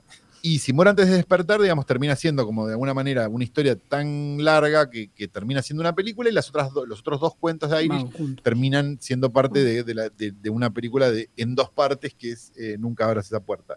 Eh, esto, filmadas el mismo año, seguidas, o sea, como a la par, y estrenadas con dos meses de diferencia. Ujú. Eh, Simón antes de despertar se estrena en abril y la otra se estrena en mayo. O sea, es delirante realmente que un tipo haya podido este, hacer pelis, eso en esa época. La otra que tiene que se acerca a este corpus es La muerte camina en la lluvia. La muerte camina en la lluvia, exactamente. Es como una que también es más policial. Sí. si- ¿no? si queremos. Después tenés La bestia debe morir. ¿no? Que, que donde aparece por primera vez, si no me equivoco, eh, nuestro Bela Lugosi, que es Nathan Pinzón. Este, Un tipo igual a, ¿cómo se llama? Este, a este chabón de Hollywood. el- Ah, sí, a- bueno, Ah. a- sí, a- al del joven Frankenstein, decís vos. no, al a no, Peter Bueno, no, pero no, parece, no. parece a Igor del joven Frankenstein. si lo- si lo- Este chabón de los ojos de huevo. El Peter Lorre. Hol- Peter Peter Lorre. Lorre, ahí está. Ah, sí, sí, sí, sí. Bueno, y eh, El vampiro negro, que de Román Mignoli Barreto, que es un poco posterior, pero que es una reversión de, de M de Fritz Lang y M de, de Joseph Losey, digamos, no, no tanto una remake, sino basado en la misma historia del vampiro de Dusseldorf, y Ujú. qué sé yo. Eh, en es, todo, esto pas- todo esto que estamos contando pasó en cuatro o cinco años Sí, claro. digamos, había como una, a eso sumarle, digamos, policiales o, o películas un poco más de suspenso y demás, te hacían pensar que había como un como una esperanza de que hubiera un cine de De género, género, ¿no? pero con la, con la muerte de los estudios, después hubo, hubo una serie de crisis con el, con el, con el material negativo. Y se habla de también que- una conspiración, una especie serie de bloqueo, de complot de... de los americanos. Sí, Sí, claro, eso es lo que estaba diciendo. sí, sí, sí. Eh, en un momento no, se, no, no podía entrar material negativo al país, digamos, por, por una serie de, bloqueo. de bloqueos, que no, ahora si, si me pedís que te dé el contexto sociopolítico, no, te- no me acuerdo. Este, pero sí sé que se, tra- se traficaba de- por, por, por lancha desde Uruguay. Este, se cruzaba el río, material fílmico para poder filmar este, películas y demás. Este, como parte de eso, el sistema de estudios empieza un poco a, tener una decadencia también. Va en correlato con la historia argentina, Exacto. ¿no? con la revolución, el derrocamiento de Perón, los gobiernos de facto mezclados con una democracia que nunca se terminaba de instalar, y eso va a atravesar casi de medio de los 50 Hasta hoy. hasta... no, pero hasta, Hasta sí, hoy a la pero mañana. muchísimo, muchísimo, y afecta a todo, digamos. es Exacto. Todo, todo es todo. Digo, porque después los atisbos que aparecen en los 70, Sangre de Vírgenes Sí. y tal, son No, están películas... pensadas como películas claro, para vender. Si usted, exactamente. no sé si ustedes llegaron a Sangre de Vírgenes, La Sí. venganza del sexo, Placer sangriento, todo eso. Yo no las he visto. Yo tampoco. Tengo que ponerme. Yo- Bueno, vamos, vamos Es más a- parecido vamos- a la Va a ir un de We la Transfer para allá. Perfecto. Este, Hay una editada ahora, el, el que casi era la película que proponíamos. que Estuvimos la a punto de proponer La venganza del sexo. sí. Curious Doctor Hump. Que está Sí, que está muy bien, sí, sí, la he visto. La edición está de ACFA, Bueno, que es, es muy curiosa esa película. sí, Pero sí. la versión argentina, porque lo Sí, que es mejor, que es mejor. La tienen, el Blu-ray la tiene. Sí, la de ACFA tiene. el- el- es, mucho, es mucho mejor la versión sin las escenas de sexo, digamos, con la, la- la película narrativa, digamos, llamémoslo así, que la versión como cortada por Estados Unidos para. Porque lo que pasaba en ese momento era que, bueno, quizás el mayor explotator que tuvo este país, Emilio Vieira, Vieira. un hombre que ha filmado todos los géneros. O sea, no, no, no, no dejó género sin perpetrar, llamémoslo así. Este, empezó haciendo, un, empezó haciendo una, un thriller político. un thriller político así, anticomunista claro. y terminó haciendo una película este, De, de ultraderecha. musical- de ultraderecha, sí, su primera película y toda su película, vamos a Son de ultraderecha. Este, y terminó haciendo un musical sobre los abuelos como última película. Sí. Un hombre que nos ha dado todo. Este, en, el, me- en, lo- en algún momento de los 60 se da cuenta que hay un mercado en Estados Unidos para filmar una determinada cantidad de películas que, que, que na- que- que te podían ser como de terror y sexo y filma cuatro películas en un año. que Sucedió en el internado, está esa mítica. No, pero eso es después. Eso después, Eso pero bueno, un póster que queremos conseguir. Cárceles de mujeres. Yo lo Cárceles tengo ese afiche. sí. sí.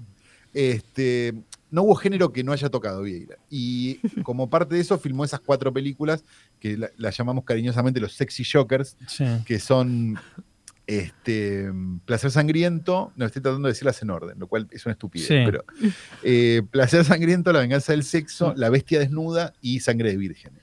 Sangre de Vírgenes Circularon en Estados Unidos eh, muchísimo en versiones, en versiones donde se le agregaban escenas de sexo Mm. que acá no tenían. Este, para que se den una idea, Sangre de Virgen es una película filmada en Bariloche, que es como una ciudad este, de, de montaña, Claro. donde se va a hacer esquí y ese tipo de cosas, y donde se fugaron un montón de nazis también. Este, que Donde encontraron también un montón de encontraron, nazis un montón- encontraron a Eichmann. No, a Eichmann lo encontraron ahí, sí, creo que. A Primke lo encontraron Primke. ahí. sí. Es simpático el señor este que tenía la- que hacía jaleas, muy Sí, simpático. no, no, no. Eh, y como no tenían presupuesto para filmar murciélagos, filmaron gaviotas y le cambiaron el color. con- Una noche americana. En laboratorio. Una, cosa. Está bien, está Está bien. El ingenio. Una película Del muy bajo hermosa, presupuesto. Que recomendamos mucho y ya llega- le llegaron muy transfer. Pero bueno, esa breve historia eh, trata de ubicar dónde no quedó Christensen, por qué quedó solo y aislado, porque esto es más parecido a, podría haber sido el principio de una tradición de género, ¿no? Y no, eso no se ha continuado, o sea, son todas islas como estas que mencionábamos un poco de modo desordenado, pero básicamente la historia del fantástico argentino audiovisual. Exacto. Y. Christensen, además, que eh, además de todo esto, compra los derechos de Irish dos años antes de que Hitchcock compre los derechos para la ventana indiscreta, lo cual lo convierte como en casi un pionero. Está bien, había habido adaptaciones de Irish anteriores, digo, pero, pero y ponerlo en ese lugar, digamos, de viene un argentino a comprar tres cuentos de Irish, Bueno, eh, digo, a- habla un poco a las claras de cómo estaba esa industria también. Digo que, no sé, Hitchcock, Christensen, digo, estaban como en un lugar casi de, no digo de, de igualdad, pero digo, pero sí de igualdad de negociación. que- la que es Vértigo como- Argentina está también. que es muy eh, interesante. Antes de Vértigo, la Vértigo Argentina. ¿Cuál era la Vértigo Argentina? Coso, eh, Ahora, uf, eso es un ultra hype, ¿eh? La, la no, eh, la Vértigo Argentina, la. Vértigo Argentina. Eh, Ya os saldrá, os saldrá. Ay, cuando no le sale es terrible. Esto, esto va a ser El traumático. himno peronista. Yo, Hugo del Carril. Hugo del Carril. Coso. Eh, ay, Ahí está, mirá. ay, ahora me lo pasaste a mí. Ahora le acabo de hacer un She Dies Tomorrow de Amnesia Cinemática. Exacto. No, Oye, un yo quiero- It follows. le Follow, el un follows. follows. Mejor. Y ahora se me. Eh, más allá del olvido. ay. Más allá del olvido. Mm. Ese es La un vértigo argentino. un vértigo argentino. Antes de ver. Lo apuntamos, lo apuntamos. Oye, yo quiero Sí, Más allá del agradeceros. olvido. Y esa se consigue en un buen, en buen, buen En buen transfer. Genial. Esa, Sí, las de, las Hugo del Carril, sí. Sí, más allá del olvido. Yo, Sebastián y Santiago, quiero- que nos vio esta laguna hedionda Sí. y hemos sido malos patriotas, pero bueno. Bueno. Más allá Oye, del olvido. Santiago y, y- Sí. y- y Sebastián, quiero agradeceros que nos hayáis propuesto ver esta película porque a mí me ha sorprendido muy gratamente. La verdad es que me parece muy buena. O sea, entiendo que no es ninguna sorpresa para vosotros, ¿no? Pero em, me ha gustado mucho el, eh, el acercamiento este, todo- Hansel y Gretel y todos los cuentos, ¿no? Como la película juega directamente a eso. Me ha por momentos me parecía estar viendo a Fritz Lang. Antes habéis citado una, una versión de M, pero es que yo creo que esta tiene también un poco de M, ¿no? En, Sí. eh, en los aspectos más, más evidentes, ¿no? Y también me hizo, me hizo gracia descubrir esto, la, eh, a Alejandro Casona, que es un dramaturgo español de muchísimo prestigio, de la generación del 27, que, ya sabéis, se, como tantos... Se va en la guerra civil, Se va en la guerra civil, acá. Lo estuvo... estudiamos en el colegio, sus libros. Exacto, estuvo en. México, estuvo, estuvo por, por, por, por América hasta que recabó, bueno, finalmente recaló en, en Buenos Aires desde principios de los 50, ¿no? Cuando hace esta película, creo, ¿no? Sí. Sí. Eh, y una cosa que me pareció absolutamente sorprendente, dije, oh, esta película parece La Noche del Cazador, pero obviamente La Noche del Cazador es posterior, con lo cual, porque La Noche del Cazador es del 55. Y también parece el cebo de Bagdad Ah, y el es cebo de posterior Bagdad. también. O yo, El co- confieso. mucho. Pero yo es confieso el también. Me gusta ¿no? muchísimo el claroscuro, ¿eh? Cómo utiliza Christensen toda la. em, bueno, la fotografía en blanco y negro me parece espléndida, es una maravilla. una maravilla. Bueno, una escena sí. precisamente que le coge la mano a la niña en Mm. el colegio, frente al colegio, y, y se la lleva, me recuerda Bueno, mucho al cebo. Y luego, Eh, y- ese y- y luego que Sí. esté, que esté protagonizada por niños. Bueno, y un por poco y para- por un niño tan, tan, tan bueno. O sea, Por es que- explicar un poco Sí, de qué hay va. algo con el sí. niño igual que, Ujú. que deberíamos blanquear, que es, es un poco grande. Ya, igual es un poco mayor ya, ¿no? Bueno, un poco por Que bueno, explicarle lo al- perdonamos porque nos gusta la película, pero es un Exacto. poco grande. Néstor Labar- Labarce, ¿no? por explicar No me al espectador un poco venezolano de qué va la, que la peli. Sí, sí, dale, dale. Un poco, le- nada, ponerle un poco en contexto, que es la historia de un niño que en el colegio se entera de que hay un como un depredador, ¿no? Que coge a las niñas y las secuestra, ¿no? Y él Y las sabe mata. y las mata y como él hace Bueno, como un no, no diga, no, no coge a la niña, la secuestra. la porque- secuestra, Sí, es verdad. sí. Lo digo por Bien, nuestros gracias, gracias, compañeros. Bueno. gracias por la- por el- la- Exacto. Igual hay una sugerencia de que sí. De Sí, que también lo sí, pero- pero- el exacto. final de la Sí. película. Pero no de entrada, no como planteamiento, Bueno, digamos. se- secuestra a las niñas y él hace como un juramento a la primera niña antes de ser secuestrada de que no va a hablar de la existencia de este de, este, de esta figura, de este hombre que seduce a las niñas con caramelos en la puerta del colegio, o sea, es como el, el hombre del saco, ¿no? De que Sí, sí, sí, llega claro, Claro, sí, razonar- el, el hombre de la bolsa. Sí, total. exacto. Eh, entonces se debate entre si tiene que contarlo o no contarlo porque está fallando la palabra. Eso es ¿no? muy, muy yo confieso, no recordó. Yo, que yo igual Total, también es por ahí sí. por ahí, ¿eh? Si no son Mm. coetáneas, casi, ¿eh? Que además es hijo de un policía, es interesante ese detalle, que es hijo de un oficial donde de se tiene como la idea del honor como en casa Sí. como establecida como algo Sí, que no sí. puedes romper Pero ¿no? el tema En es que en solo 60 minutos,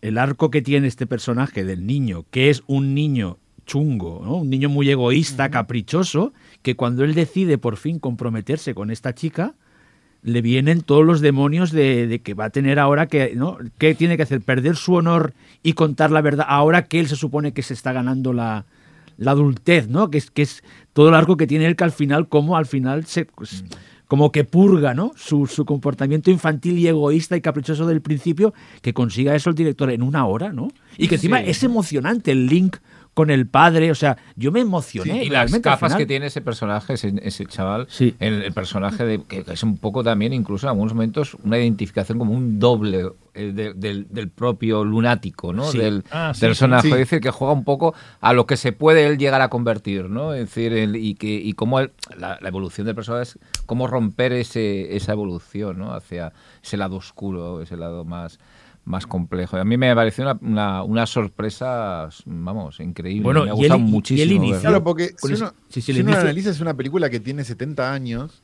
hoy, ya. Sí, sí, sí, 70 y- años. O más.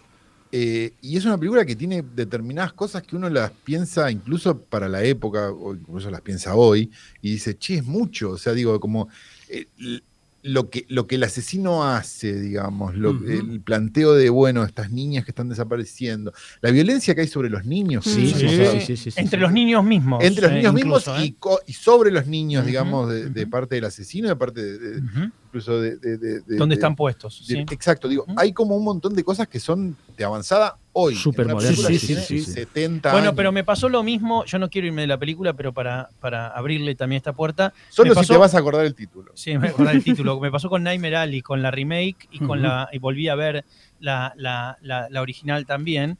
Y también es una película que, digo, la del toro te hace volver sobre la original y cuando ves la, versión, digamos, que es una adaptación es de una novela también las dos. Pero digo, la temática sigue siendo, tiene un poder enorme, digamos. Hoy la película está bien que la del toro amplifica o es una película más hacia laterales, digo, el mundo de los personajes, pero, pero también decís, bueno, esto si se hiciera hoy exactamente, incluso respetando la época y demás, me parece que, que tendría esa potencia. Y otra cosa más que pasa en La muerte camina en la lluvia es la herencia del radioteatro que tiene de manera sorda la película. Digo, empieza con ese off y tal que te sitúa un poco la acción y vos te imaginás que los espectadores de esa película son oyentes de radioteatro también. Claro. Entonces hay cierta dialéctica, ¿no? De, de que siendo oída la película también es comprendida. Sí, sí. Bueno, Sin embargo, hemos hablado, de, hemos hablado del argumento y tal, pero claro, el argumento entiendo que está, está calcado de, la, de William Irish. Sí, Eh, sí, sí, sí, sí. Entonces, claro, lo, lo interesante aquí es la puesta en escena, de la- el tema de la puesta de, de, de Christensen, que es muy bueno, pero potente. muy y potente. Jordi desde el inicio, porque la secuencia del tío vivo en miniatura, con esas Sí, miniaturas sí. que utiliza con todos los personajes de cuento y explica esto de que solo la inocencia de los niños puede vencer a los monstruos, es que lo estaba viendo, aparte también parecía del Guillermo del Toro como ¿Sí? 40 Sí, años sí, sí. antes, o sea, Sí. y toda, y toda No, esa... 40 no. Bueno, Xavi, o más. 70. 30, no, no, claro, pero- Christensen, es brutal. Christensen, además, esto es importante, pionero. Fue el, el hombre que filmó el primer desnudo del cine argentino, a pesar de que Mira. Armando Bo después filmó todos los otros. Todos. Eh, con Olga Zubarri, exacto, en El Ángel. Desnudo en el año cincuenta y pocos. Eh, bueno, Una un mujer poco- bellísima. hermosa. Una, Olga una gran mujer. sí. Sí, sí, sí. Eh, el primer desnudo argentino es, es gracias a, a Christensen y no gracias a Bo, que, Uno que, diría, bueno, claro, uno, más uno lógico. pensaría que es lo más lógico, sí.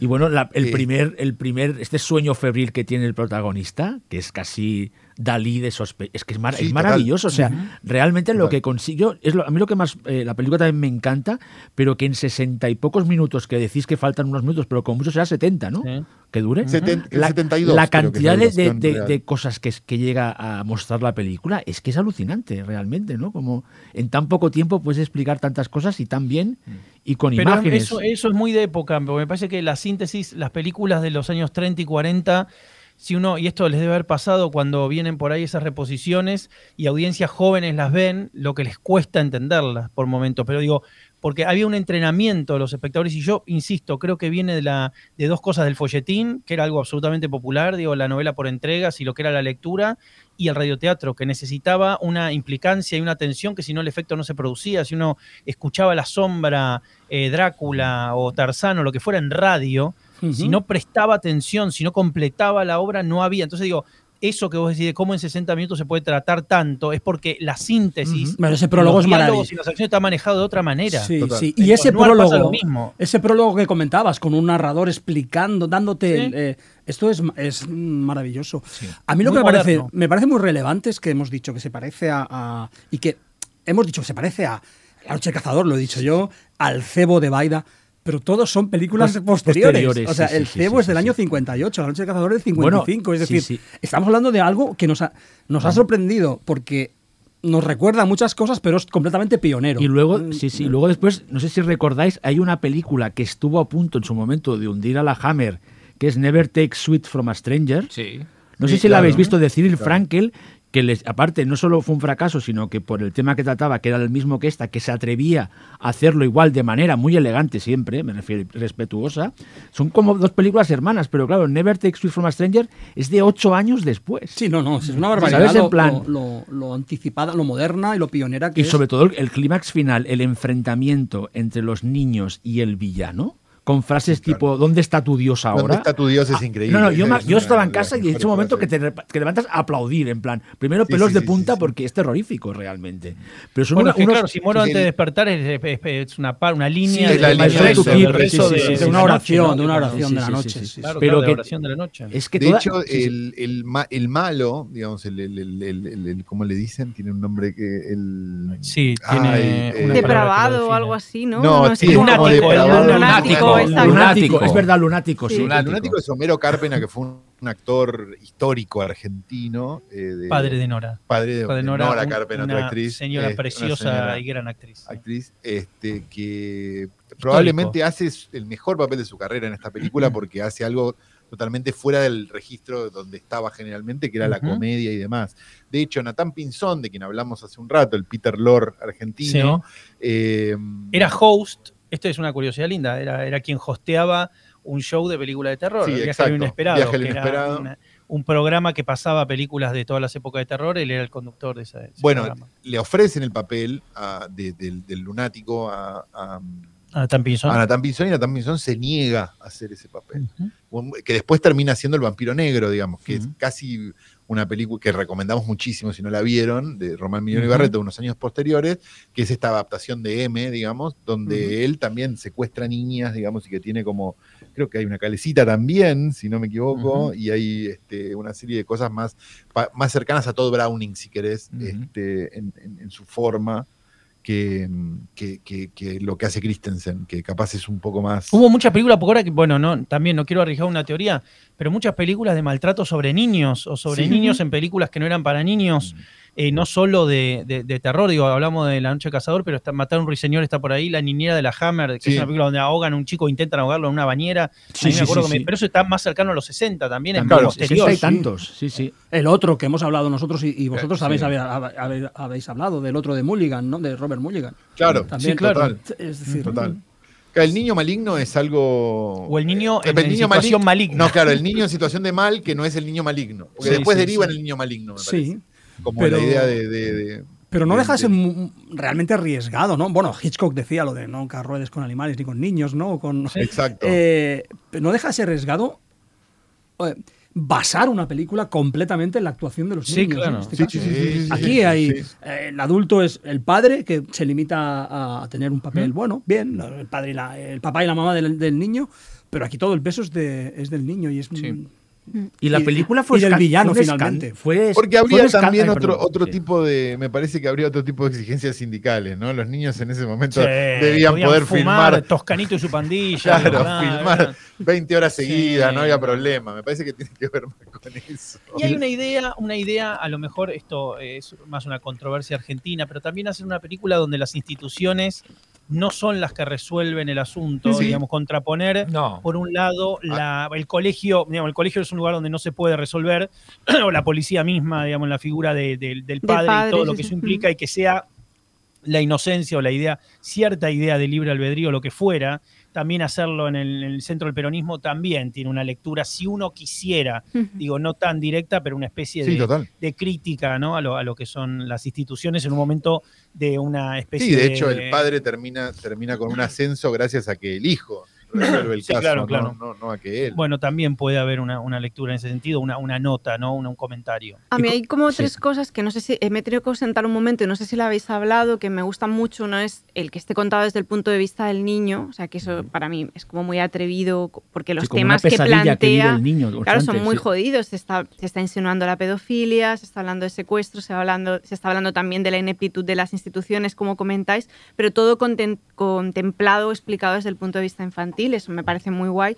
Y luego, eh, meramente de diseño artístico de la peli, ¿no? Y, y de ideas visuales, ¿no? Toda la idea de cómo descienden cuando se lleva a las niñas este camino, ¿no? El camino que van haciendo Sí, hacia. eso es- eso es, es una brutal. pasada, es súper bonito. El- Ujú. sí. Y la escena onírica, que a mí me conecta mucho con Buñuel y, y que me parece una totalmente. barbaridad. Lo bueno, pero Desi, es que la película, si recordáis, empieza con el tío vivo, después vamos Claro, al camino sí. y la primera imagen es un fundido con los niños en el corro.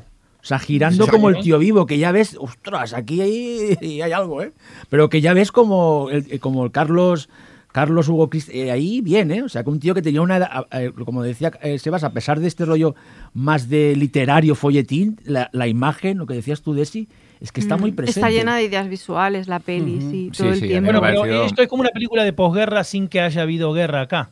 O sea, porque los ecos de la posguerra, No, el bueno, le, declara- perdón, le y- declaramos la guerra. le declaramos la guerra 24 horas 24 horas antes, antes sí, de que que termine. pero no, bueno. pará. Pero lo, lo que digo, eh, eh, eh, hay algo del eco, porque las tradiciones que vienen, sean el, no sé, el, el surrealismo, el neorrealismo, juntos, fundidos como dos opciones posibles, digo, ha quedado algo en ruinas, entonces, o el documento, o por otra parte, ¿no? Superar la apuesta e intentar imaginar mundos y demás, me parece que toma un poco, sintetiza esos ingredientes y le queda este combo, ¿no? Este, un poco de, de expresionismo, un poco de neorrealismo, un poco de Surrealismo, surrealismo, recuperar y surrealismo. ahí va Terror. quedando. digamos. Lo que pasa es que no está tan. Es curioso cómo dialogan las dos películas de las que estuvimos hablando hoy, ¿no? Porque en un punto una explota todas unas corrientes Sí, sí, y la deja sí, manifiesta, sí, sí, la sí. otra sintetiza en menos tiempo, y no, pero en definitiva son eh, eh, ambas bastante barrocas en la, en la concepción o en, Sí, claro. o en rastrearles los orígenes. Y en su momento fue acusada de que era demasiado. mm, era No, como- no, no, fue bien recibida. Vale, vale, vale. No, no, no, fue bien recibida, tuvo buenas críticas, no, no hubo. Había, había un. Viniendo de Christensen, viniendo de un, De un estudio. estudios, viniendo de. Era, era bast- por lo menos las críticas que hemos leído de la época eran bastante benévolas. De hecho, hablaban bien de la película y, y- y hacían bien en hablar bien. La censura en. Argentina, la censura en Argentina ha sido torpe la en la mayoría de los casos. Se les han pasado cosas Exacto. increíbles delante de los ojos y han prohibido un libro de matemática que se llamaba La Cuba electrolíptica en la época del proceso porque pensaban que Cuba era Cuba el país y no era Cuba. Entonces digo, eh, es como que ha, ha habido ese tipo de cosas, ¿se entiende? O sea, Charlie García cantaba lo que quería en los 70 y no, no, no entendían las metáforas. Ya. Y por ahí pasaban estas cosas, o sea, Exacto. lupas mal puestas. Igual estamos hablando del 52, Sí, habría que 52, hacer un sí, análisis sí, de quién estaba. Estaba Perón. Sí, está, pero Claro, no es sí, no, igual. está Hab- bien. hablando, hablando, no había técnicamente censura. Hablando precisamente del 52 y de que antes hablabas de una película de posguerra, claro, cuando pensamos en posguerra nosotros pensamos en posguerra española. ¿Sabéis Claro, una cosa? claro. Y es una anécdota, ¿eh? pero ¿sabéis una cosa que es absolutamente exótica para nosotros? Una escuela en el año 52 mixta. Aquí estaba Ah, estrictamente claro. Es segregado. es cierto. Claro. Estrictamente Sí, sí, sí. segregado por sexos. Niños y niñas completamente separados. Desde el 39 hasta el 75. Imaginaos lo que es una Wow. película de los años 50 con niños y niñas juntos. Claro. Es- esto es acá, alucinante. acá la educación, educación estatal ha sido históricamente mixta, Mixta. salvo Sí. casos particulares, porque había incluso dentro de la educación estatal escuelas que no eran necesariamente religiosas, que podían ser de niños o de niñas. Sí, es Mm, verdad. Esto Y podía pasar en escuelas los que. secundarios. No, hay escuelas que eh, llamaban más a un público masculino, quizás las, las escuelas técnicas. industriales. Sí, no, no, pero aquí estaba por, por ley, o sea, la la escuela franquista era totalmente segregada, ¿no? Sí, sí, y sí. entonces Claro. es sorprendente ver eh, eh, esto, chicos y chicas juntos eh, En el 52. en el sorprendente, 52, sí, muy sí. sorprendente. Está bien, es una anécdota, ¿eh? pero creo que es interesante porque... No, no, no, no, No, no, no. es muy válida, sí. ¿Os costó mucho encontrar la peli para pasarnos o discutisteis mucho? Porque nosotros sí que hemos hecho ahí, hemos tenido... Nosotros teníamos unas cuantas. Unas sí. cuantas, unas cuantas, ¿eh? Tengo Sí. una duda. Tenemos en como para- para si unas mandarles una locura total, así tipo como La, la venganza del la sexo. venganza del sexo, básicamente, si un científico loco y un cerebro que le habla en un frasco, o eh, mandarles una buena buena, digamos, era como una... Ese fue Dijimos nuestro la buena debate. buena. Dijimos, mandemos la buena. Igual es un, eh, Frame Fatal es un podcast donde no se discuten mucho ni los títulos, ni no se discute mucho nada. No. A veces eh, Es, un. WhatsApp, es un mensaje de WhatsApp de uno que... Hacemos Bueno, esta, ¿no? Hacemos esta, tal. Sí. Pues venga. Sí, sí, sí, sí.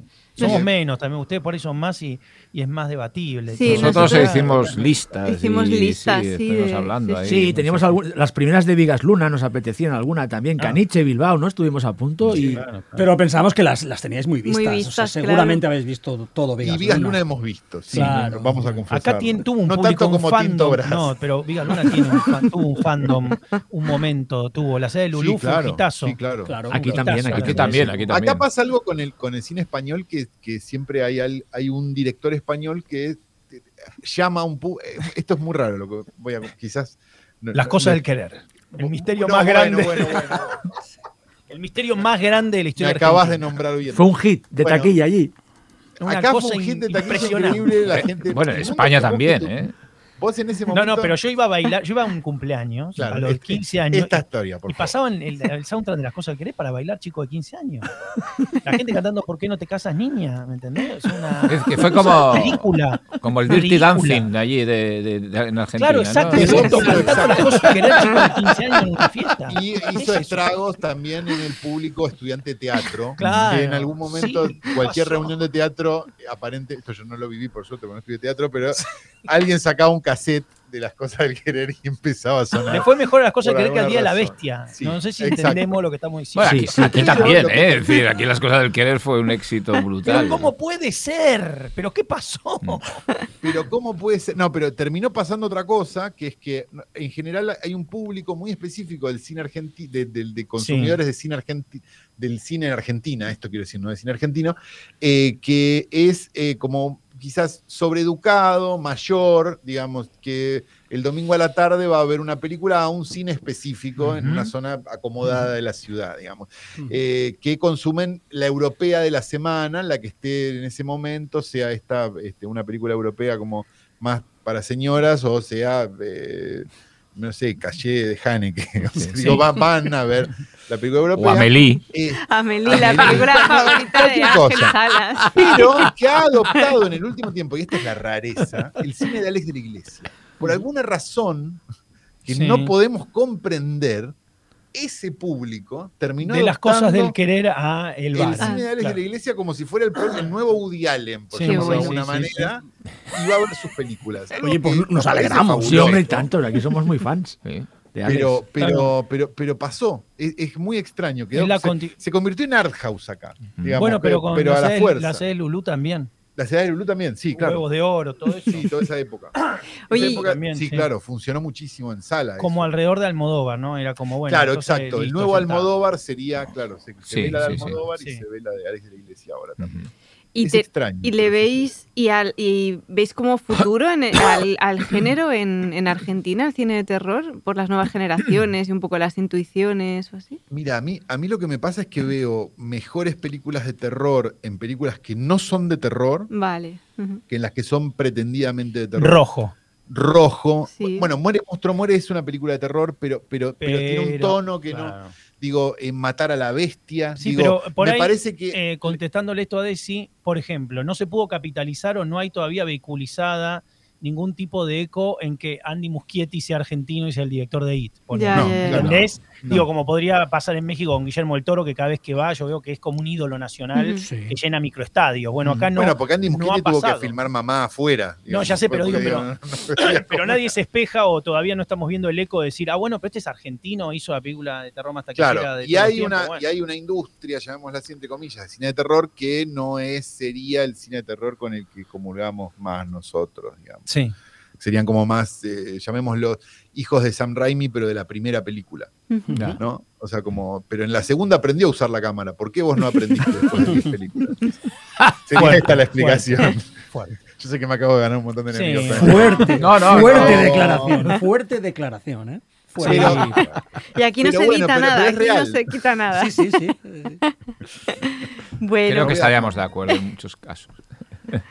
Sí. Aquí de cine argentino nos ha llegado relativamente poco. Mm. Poco, poquito. comercialmente, lo único que ha llegado es a, a festivales. Sí, Sí, Mm. pero Claro. No, y debe haber pasado que por ahí en algún momento, en los 90 sí, había un cine argentino, digo, cuando se empiezan a, sobre todo hay una figura de coproducción muy grande en determinado Claro. momento, Mm. hacia finales de los 90, mediados de los 90, hacia finales. Las películas con Lupi Alterio. Y bueno, Claro. después, qué sé yo, pasan esas cosas. No, y Darín mismo. Sí. Dale. Y el momento de saudade de Aristarain. Sí. ¿no? Muy Sí, ligado, era- muy ligado a, a dos o bueno, tres nombres. como- Aristarain como aquí decís. fue muy fuerte. No, aquí el Sí. cine. El Aristarain y Campanella. Claro, y Campanella llegaron, también. Me parece El las películas malas de. Martinache. Sí. A usted le llegó Martinache. Sí. Y la del mundo, ¿cómo se llama? Un, mundo, Un lugar en el un lugar mundo. en el Un mundo lugar en el también. O sea, un lugar en el mundo en adelante. Hay algo Sí. muy importante. ¿Ustedes vieron los tres policiales de Aristarain?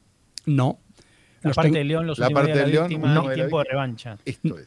Tiempo de revancha, Tiempo de sí. revancha, el mejor thriller de la historia argentina. De Hay una, sí. una peli, una peli que a mí me Eh, entusiasma, pero Creo que sé que sé cuál Bueno, siempre decir. hablo de la misma, porque me parece realmente muy buena y no es de terror, pero para mí tiene mucho terror. De es el, fantástico. el aura. El El aura. aura. El aura No no, sé No, qué- bueno, claro, ah, Laura de Bielinski. claro, Bielinski, sí. Una carrera que quedó trunca Qué pena, sí. antes de tiempo. sí. A mí me gusta más que Nueve Reinas. A mí también. Sí, a mí que- también. Sí, Sí. Pero Nueve Reinas y Laura funcionaron bien. Aquí fue un giro. Nueve. Bueno, sí, Nueve aquí hay, aquí hay un Nueve cine... Y el aura fue como que dejó sorprendida a la gente. Sí, aquí un cine argentino durante una época funcionaba muy bien y, y entraba desde el drama o la película de más o menos social política hasta el thriller eh, que- plata quemada, ¿no? Por ejemplo, también. Claro. Es decir, aquí fue un éxito, una serie de películas Claro, que sí pero que son, generalmente las películas más de. Más, Coproducción. o sea, como por llamarlo de alguna manera, las más industriales que nosotros teníamos en ese momento. Sí, las más industriales Este- y un poco en coproducción, algunas de ellas con España. Hacía un Exacto. poco- Bueno, eso Era- pasa era también eso. porque una que llegó aquí, que es género, pero es thriller, que es El Ángel, también tenía producción española, ¿no? Algo, el, El deseo, Deseo, o algo sí, así. claro. sí. Y relatos Sí, salvajes. Bueno, pero se- seguramente si vieran algo como la, la obra de Martín Rejman, por decir, Sí. Silvia Prieto, no podrían creer que un director argentino que tiene una filmografía que va en esa clave, digo, que es genial, Genial. pero que es como Pero una- que parece una película de Kaurismäki más que una película de- con un humor muy distinto y otras cosas, digamos, y difícilmente a veces lleguen a de salir de Argentina, Exacto. salvo en circuitos de festivales, Mm. como decía Ángel, ¿no? Que por ahí, eh, digamos, son más específicos, pero muy. Sí, bueno, aquí Sí, San ah, Sebastián ha sido puerta de sí. entrada a cine Bueno, latinoamericano. sí. Sí. Y, Y el terror y, la- y el terror y el fantástico está pasando lo mismo. Es muy difícil que llegue más allá de los festivales. Bueno, Eh, ahora habéis tenido un hitazo indie de culto, historia del oculto, nunca mejor dicho.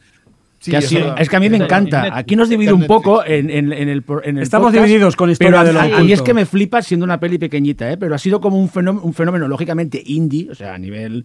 Pero también es una cosa rarísima, ¿no? Que una peli tan pequeña, Bueno, ¿no? eh, haya tenido tanta repercusión. Pasó con Aterrados también. Bueno, y ahora está en También. Netflix. Aterrados Aterrados también. también. Pero, Aterrados y, y también. también con Bust of the Night, que también fue una Sí. película que dividió, pero medio al principio de la pandemia era como la película que había que ver. Sí, sí, también, sí, ¿no? pero tampoco había Aquí también dividió. a mí Divide me encanta, mucho, a mí me encanta, ¿eh? Divide A mí me encanta. ¿Quién es no, fanático de Bust of the Night? Yo estoy con A Bust- mí me gusta. Bust of A mí me pareció aburrido. Estoy enamorado de la. A también. mí, bueno, yo Sí, para mí es de las mejores sí, de los últimos años. A mí me enamoré, me encantó. yo la Soy detesto. minoría, perfecto.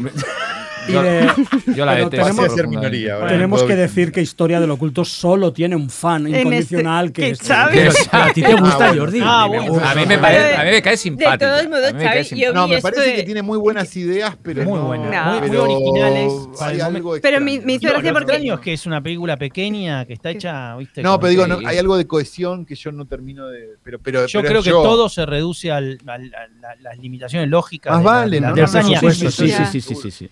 Que Xavi celebraste mucho esto de, de que fuera como la número uno en Letterboxd, pero la lista de Letterboxd era como algo de, de Pero no si la- creer. si la- si la Parecían número dos- títulos inventados. Pero si la número 2 estaba Titán. Pero que y la Bueno, tercera por era- eso mismo. La lista, la lista de Letterboxd es la única Era- que importa, porque ¿quién delirio, vota? o El sea- público, en sus O sea, casas, era- solo. la mitad de las pelis estaban inventadas. Que O no. sea, Estaba Fe- Titán, la segunda ¿Cómo se llama? Finde. todo. La tercera peli era una peli que se llamaba Finde. Con, con, ¿Sí? ¿Finde? ¿Qué es Finde? Pues salían varias argentinas, ¿eh? Lo que pasa es que yo ahora no recuerdo los Finde era títulos. argentina. Fin de la película de Pichot y Lucero y Esbaraglia. Ah, Esa es sí. Pues esa la que tercera. la vio pagando, le tuvo que pagar para ver el stream porque no se podía ver. Vos pagaste para ver esa película. No, la debió pagar sí, Yo no la he visto, 10 veces no la he porque visto. estaba, Ah, no, no estaba como el, el Letterbox estaba como en la lista de las mejores películas de 2020, de 2021, estaba la primera eh, Historia, del oculto, la segunda Titán y la tercera Finde y la cuarta una tailandesa con un nombre rarísimo y era como se la ha inventado Xavi, ha estado ahí moviendo sus hilos. Lo que vota Bueno, si la- le gustó el respetable. Oculto, yo quiero Sí. recomendarle la frecuencia Killian. Sí, la serie de Christian. Sí. Bueno, sí. esa es excelente. Está muy bien. Soy Sí, fanático, sí. tengo la remera, tengo camiseta. Y estén muy atentos a su próxima película, nada más, no digo nada Por cierto, por cierto, Santiago, cuéntanos algo de tus remeras. Ah, eh, vos- sí, va- eh, vos ahí, mira, eh, puede mostrarla incluso. de. Este, Esto va a ser ha solamente para los esto lo, amigos esto de lo está viendo solamente la gente de una Mariano foto. Nocturna. Oh, oh, oh, oh, oh, Este- oh, qué maravilla. Qué bonito. Oh. es el afiche nacional con De la cosa del enigma mundo. Compartiremos la foto en, en redes para que la veáis también. Eh, El público va a poder apreciar. Bueno, hay que decir que es preciosa. Probablemente le- eh, después hablemos. Probablemente lo haga. No, probablemente hablemos de. a- Pásenme una dirección postal porque tengo a alguien yendo a España ahora. Que nosotros os debemos, os debemos camisetas También, de marea. también. Haremos un también. intercambio, Mm. como cuando, Exacto. Qué lindo, qué bonito. cuando antes los camino equipos así. se pasaban en la cosa aquella, los equipos de fútbol, ¿sabes? Yo ¿Cómo se quiero, llamaba? yo quiero todos esos libros exclusivos de Siches que sacan, que aún no me los compré acá, aún no se conseguían acá. Sí, Esos, es los verdad, libros es especiales de cada año y hay un Ah, par de los últimos el años de- que, el de- Sí. el del hombre lobo lo tenemos. Y el de Caligari, El de sí, sí. Em, el tema es que no sabemos cómo, cómo, van, cómo, van a, lle- cómo va a llegar, pero podemos utilizar correos. Podemos utilizar ¿Y yo? eh, correos, Correos, sí, correos corre- humanos. correos humanos. Y yo, de, cuando empecéis otra vez con Fren Fatale, voy a enviar un mensaje para que me lo comentéis. Eh, pero, por favor, pero, eh, pido. pero no me tratéis bien voz. porque soy yo, eh, sino que quiero. ¿Me entiendes o no? No me Sinceridad. tratéis bien porque soy yo. Pero La a amenaza gente, inversa, ¿no? quedar una leyenda Claro, de que la gente que escribe a Frame Fatal es No. maltratada. No, no, Vos no. te enojas. no es Vos te enojas. No me enojo. Un poco a veces te enojas. Hay que decir. Un poquito sí te enfadas, ¿eh? A poco veces. Pero- sí, Sí, sí, a ver, sí, hay- Un aguanta poco. con razón. Cuando aguante ahí. diez veces la misma pregunta te enoja. Tienes razón. Ay, Bueno, bueno. bueno. Podríamos, podríamos decir que hoy hemos hecho, eh, en Marea Nocturna hoy ha sido, el, eh, en nuestro caso, el, el- el podcast de cine fantástico y de terror no canónico. ¿Le podemos añadir Sí, eso? Por supuesto, ¿no? quedan bendecidos, no canónicamente. Estamos aprobados, ¿no? Está- queda, muy bien, no canónico. Es decir, Oye, pues ha sido un honor eh, conversar con vosotros. Yo creo que repetiremos, ¿no? Haremos Sí, otra. Sí, Cuando quieras. habéis hecho ¿y- y cómo suficientes películas para que hacer ser otro. en vivo? Vamos. Hay que hacerlo en vivo, Sí, exacto. sí, Sí, vale. sí, Sí, sí, sí. Hay, que, hay que planear algo para poder hacer uno en directo. Muchas gracias, estamos muy contentos y, y bueno, eso, que repetiremos y que sigáis con Frame Fatal, que nos encanta. Y nada, y que sigáis escuchándonos también a nosotros, ¿no? Yo quiero eh, recomendar, voy a recomendar el propio Marea Nocturna a Marea Nocturna. Nocturna. Quiero recomendar los capítulos, bueno, el de Mariana Enríquez, quiero recomendar el de Mariana Enríquez, me pareció excepcional, porque Excepcional. aparte era con donde estaba en ese lugar espectacular, Sí. eh, que yo decía, este lugar, por Dios, qué preciosura. Quiero recomendar el de Cronenberg también muchísimo, que he disfrutado enormemente, pero bueno. El de cine Eh, fantástico de autores. Ese fue- También, y, ese hay- y me gusta cuando se pelean, cuando hay controversia, Sí, cuando, claro, cuando claro. de repente aparece eh, Ángel como aguantando la parada más clásica en contra de, en contra de los de la corrección política y hay como enfrentamiento. Yo la verdad disfruto mucho. Disfruto mucho. Eh, a veces yo voy siendo cada uno distinto, voy cambiando. A veces soy uno, a veces y soy el otro. la van a soy canonizar, la van a canonizar a Desiree por momentos. sí. Debería ser ¿Verdad que canonizada. Sí? Sí, sí. Decir, Ahí es una santa. ¿eh? Es Oye, una santa. Pues yo de Fren Fatals favoritos recomiendo mucho el de Cobra y el de Mil gritos tiene la noche, que me, me Sí, parecieron ah, bueno, especial- me da vergüenza que lo especia- escuchen ustedes. especialmente cuando- buenos. Claro, no, no, sí, no, no, hablamos de España, no, No, no, no, no, no, no. Somos unos Muy- españoles muy malos. Muy nosotros, chulo, entonces, muy chulo. Ah, claro, hacemos, españoles. hacemos, los, sí, hacemos los españoles malos. cosas sí. y es muy, muy feo Sí, sí, todo. No, pero siempre acertáis. eh. Está muy bien. Siempre sois muy correctos. O sea, lo que decís siempre es verdad. Muchas gracias. Los datos. Tenemos el- sí. A nivel de. eh, no sé si hacéis mucha eh, documentación, pero todos los datos siempre son eh, correctos. Pues acabamos con el ni- mismo nivel de peloteo con el que hemos empezado. No, terrible, Sí, no, no, terrible. esto termina. Esto por suerte Esto no empieza a ponerse empalagoso con lo que voy a ejercer aquí mi lugar y no, esto se frena ya porque no puede ser. Muchas gracias Sebastián y, y Santiago por, por estar hoy en María Nocturna y nosotros volando. en Fren Fatal. Muchas gracias a mis compañeros, como siempre Jordi, gracias, siempre. Xavi y Ángel y a Izaro y a Marta que hacen toda la producción del programa y nos ayudan mucho. A Joan, que ha estado Joan Martínez como técnico, a Andrei, que también está por ahí, David también, y también a Alex, que nos hace siempre. Que creo que igual hoy lo va a pasar mal, que hoy lo va a pasar mal. Lo va a tener difícil, sobre todo por la parte argentina, para Sí, sí, encontrar estos- algunos Pero en Letterboxd títulos. están, ¿eh? Yo me he apuntado, Pero- me he ido apuntando en Letterboxd Sí, alguna sí, de las son Aleix, muy desde aquí, ¿eh? cualquier duda, Xavi, que ha estado ahí atento, te la resuelve Sí, sí. para tener Sí, sí. actualizada también esa Y, lista de oye, y Letterboxd. también gracias a todos nuestros oyentes que el programa de. Guillermo del Toro ha tenido muy buena Ha ido muy bien. Sí, sí, Y sí, gracias también a los oyentes de Frame Fatal. Exacto. Y a todos nuestros amigos argentinos, que tenemos mucho, que han intervenido mucho en el programa, tanto Alejandro Fadel como mi amiga Rocía- Rocío Rocha, que le mando un besito muy grande y que quiero invitarla un día al programa. Y nada, un abrazo muy grande a todos y nos vemos, en el- nos oímos, nos escuchamos en el próximo María Nocturna. Muchas gracias. Hasta luego. Ah, chao. Saludos.